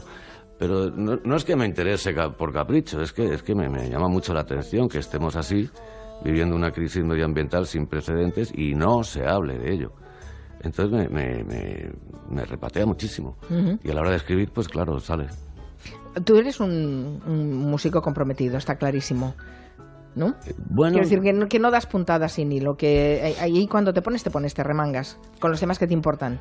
Bueno, hay de todo. Yo lo que... Tampoco te creas que opino yo que los artistas deban comprometerse por... Cada artista lo que tiene que hacer es bien su trabajo y punto. Pero hay, hay temporadas hay épocas, hay determinadas que la realidad se te cuela por las ventanas y no te queda otra que hablar de ella, ¿no? Entonces, por, por muy sublime, muy, muy onírico que sea el tema que vayas a tratar, acaba, acaba saliendo, acaba saliendo aun- aunque no lo quieras. Pero para mí lo fundamental es que haya una canción, que haya una historia y, y todo esto pues no, no es que sea ni se- secundario ni nada. Si entra, pues bien, si no entra, pues, pues también, ¿no? También me gusta la fantasía de por sí. No, no me siento obligado, vaya. En Onda Cero, quédate con lo mejor. Rocío Santos. Qué pena, qué pena, qué pena que tenemos que marcharnos. Hasta aquí el programa de esta semana. El tiempo se nos ha terminado. Antes de irnos, por supuesto, os vamos a dejar con los gazapos de Julia en la onda, con el Somos Humanos. Que paséis una semana estupendísima, que nos volvemos a encontrar la madrugada del viernes al sábado, a eso de las 4 o 3 en Canarias. Que seáis muy felices. Adiós. Claro, no se puede competir con ellos. Y la camiseta, eh, ahora la campanada la ha dado Macaula Ukulki, ¿no? Como se llama este niño de El solo niño. en casa. Yo lo suelto si cuela, cuela y si no me la pela. El niño de solo en Que ha crecido y, y lleva una camiseta del Palentino. Sí, seguro. No. Me parece que nos hemos comido un bulo, ¿eh? Ay, ay, ay, ay, ay. Lo de la foto de Macaulay Culkin. Uy, uy, uy, uy. Parece que es falsa. ¿Qué me dice? Sí, la, de, la que lleva el Palentino. No existe una foto de Macaulay Culkin con la camiseta del Palentino. Macaula Ukulki lleva una camiseta del Palentino. Y cada día demuestra por qué es una de las periodistas más importantes.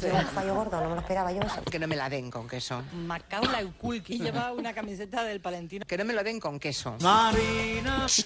¡A tu casa! Pero cintas viejas, ¿sí? Y cintas viejas Es que yo, las que he encontrado por casa, ¡Uy, mira, mira! no han superado el paso del tiempo. Imagino que con un buen aparato, Jesús, ¿qué es este aparato? quizás sí que se puedan... Seguro, hoy día se recupera todo. O hablas Pero mujer, ¿qué haces? muy rápido La pija. o, o hablas... Ay, Julián. Eh, sí, ya lo, ya lo he conseguido. Muy grande. Llegan a la mesa y le dicen, el porno se finge mucho. Así de claro. Dicen, no, ellos no. Amatoma sexual, no puedo. Ellos eyaculan. En cambio, nosotras... Me río. ¡Viva la Virgen! Viva la Virgen del Rocío. No viva la Virgen, no. No. No, no, no, no. ¡Qué injusticia! ¿Tengo, tengo que contarle también eso, señor Monegal? No, pero Ah, que- pues ya tiene usted a irlo sabiendo, ¿eh? Perdone. Claro. Es una constatación de una actriz porno. Claro. No me diga. Del apartheid y del doble esfuerzo que tiene que hacer el macho. ¿Qué haces tú con ese pepino en la mano? Ustedes, las señoras, en las pelis porno no hace falta con fingir basta. ¿Y quién es este hombre tan rural? Es el pollastre el que tiene que esforzarse y, y eyacular. Vengo muy cansado. Está bien, descansa. y también ha apostado por contribuir a coser una sociedad de identidades múltiples. Sin embargo, el nuevo presidente Hemos del empezado la legislatura como ¿Y aquí qué pasa? De Esquerra. vimos acabar la anterior. Es decir, ¿Qué está pasando aquí? ¿Qué está pasando ahí? Ha lamentado, ha lamentado que la legislatura haya empezado como la anterior. interpretando. Bueno, pero, ¿pero esto qué es? ¿Pero esto qué es? Todo esto es mierda todo. Hemos empezado la legislatura como vimos acabar la anterior. Es decir, con una mesa que interpreta el reglamento a favor de las tesis independentistas y Madre mía. Esto es una mierda como una catedral. Está claro que ese corte de Inés Arrimadas nos va a dar dificultades. No me jodas. Bueno, decía... La calidad de la radio bien hecha. Sin embargo, el nuevo presidente hemos empezado la legislatura Te mereces esta radio. La legislatura haya empezado como la anterior. interpretando. Onda Cero. Nos descargamos la, la, la app. eh, ¿Qué te pasa, chiquillo? ¿Qué te pasa? La... No sé. La... Es que el golpe me ha dejado un poco idiota. Pues sí, hijo, sí. La, la app en nuestro dispositivo y, y pasa esto. Me ha dejado un poco idiota. Hay una atmósfera como en aquella de la película Blood Runner. ¿Cómo? Pick? ¿En inglés? Como la película Blade Runner. Gallego. Blade Runner. Me estoy poniendo las pilas con el inglés. Blood Runner. Blade Runner. Blood Runner. Blade Runner. Blood Runner. Blade Runner. No. Me se ha olvidado hasta el inglés. En mi caso no se trata de la lista. ¿Por qué? Porque se podrían hacer muchas y bueno, están los géneros. Ah. Y yo soy muy... Muy macho. Me gustan muchas cosas, me gustan pelirrojas, morenas, rubias. ¿Cuánto me gusta? Libros me gustan todos tipos de libros. ¿Tú qué eres? El listo ahí de, de la familia, ¿no? Entonces, pues es un poco, sí, sí, soy muy promiscuo. Así me gustan a mí los hombres. Como este. Estamos para adelante. Reconozco que yo no soy muy rapera, pero Eminem me gusta bastante. A mí tres narices me importa. A mí me gusta también. ¡No nos importa! Y además esa base me dan ganas siempre de contar. Cante, cante. Allá en Filadelfia las 10 vivían sin hacer mucho caso de la policía. ¡No! ¡Por Dios! ¡No! Allá en Filadelfia Coño, cállese. las 10 vivían Cállese. sin hacer mucho caso de la policía. Cállese. Hablando de series. Qué ¿cuál- raro, qué raro. ¿Orzogüey os gustaba? Hoy, Hoy, hoy, la canción. La, la, la, la, la, la, la, la. Qué horror. Estoy harto. ¡Que te calles! Canción. La, la, la, la, la, la, la. ¡No dispares, no dispares! Te detengas más. Ya está, se acabó la fiesta. La camiseta te detengas más. Pulkin. Pulkin, Pulkin, Pulkin, Pulkin. Te detengas más. En el porno se finge mucho. Ellos no. Imagino que con un buen aparato. ¡Viva la Virgen! Eh, sí, ya lo, ya lo he conseguido. La camiseta. Un bulo, ¿eh? Nos descargamos. eh, Y la camiseta. Un bulo, ¿eh? eh, La camiseta. Te detengas más.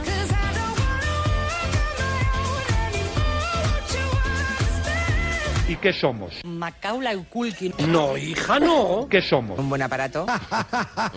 Somos humanos.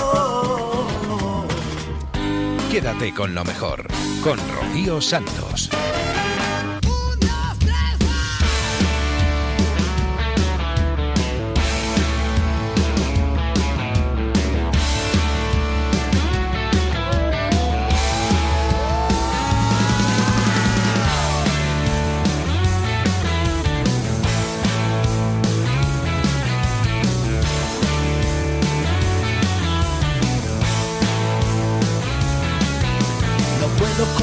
Que tú seas tan idiota.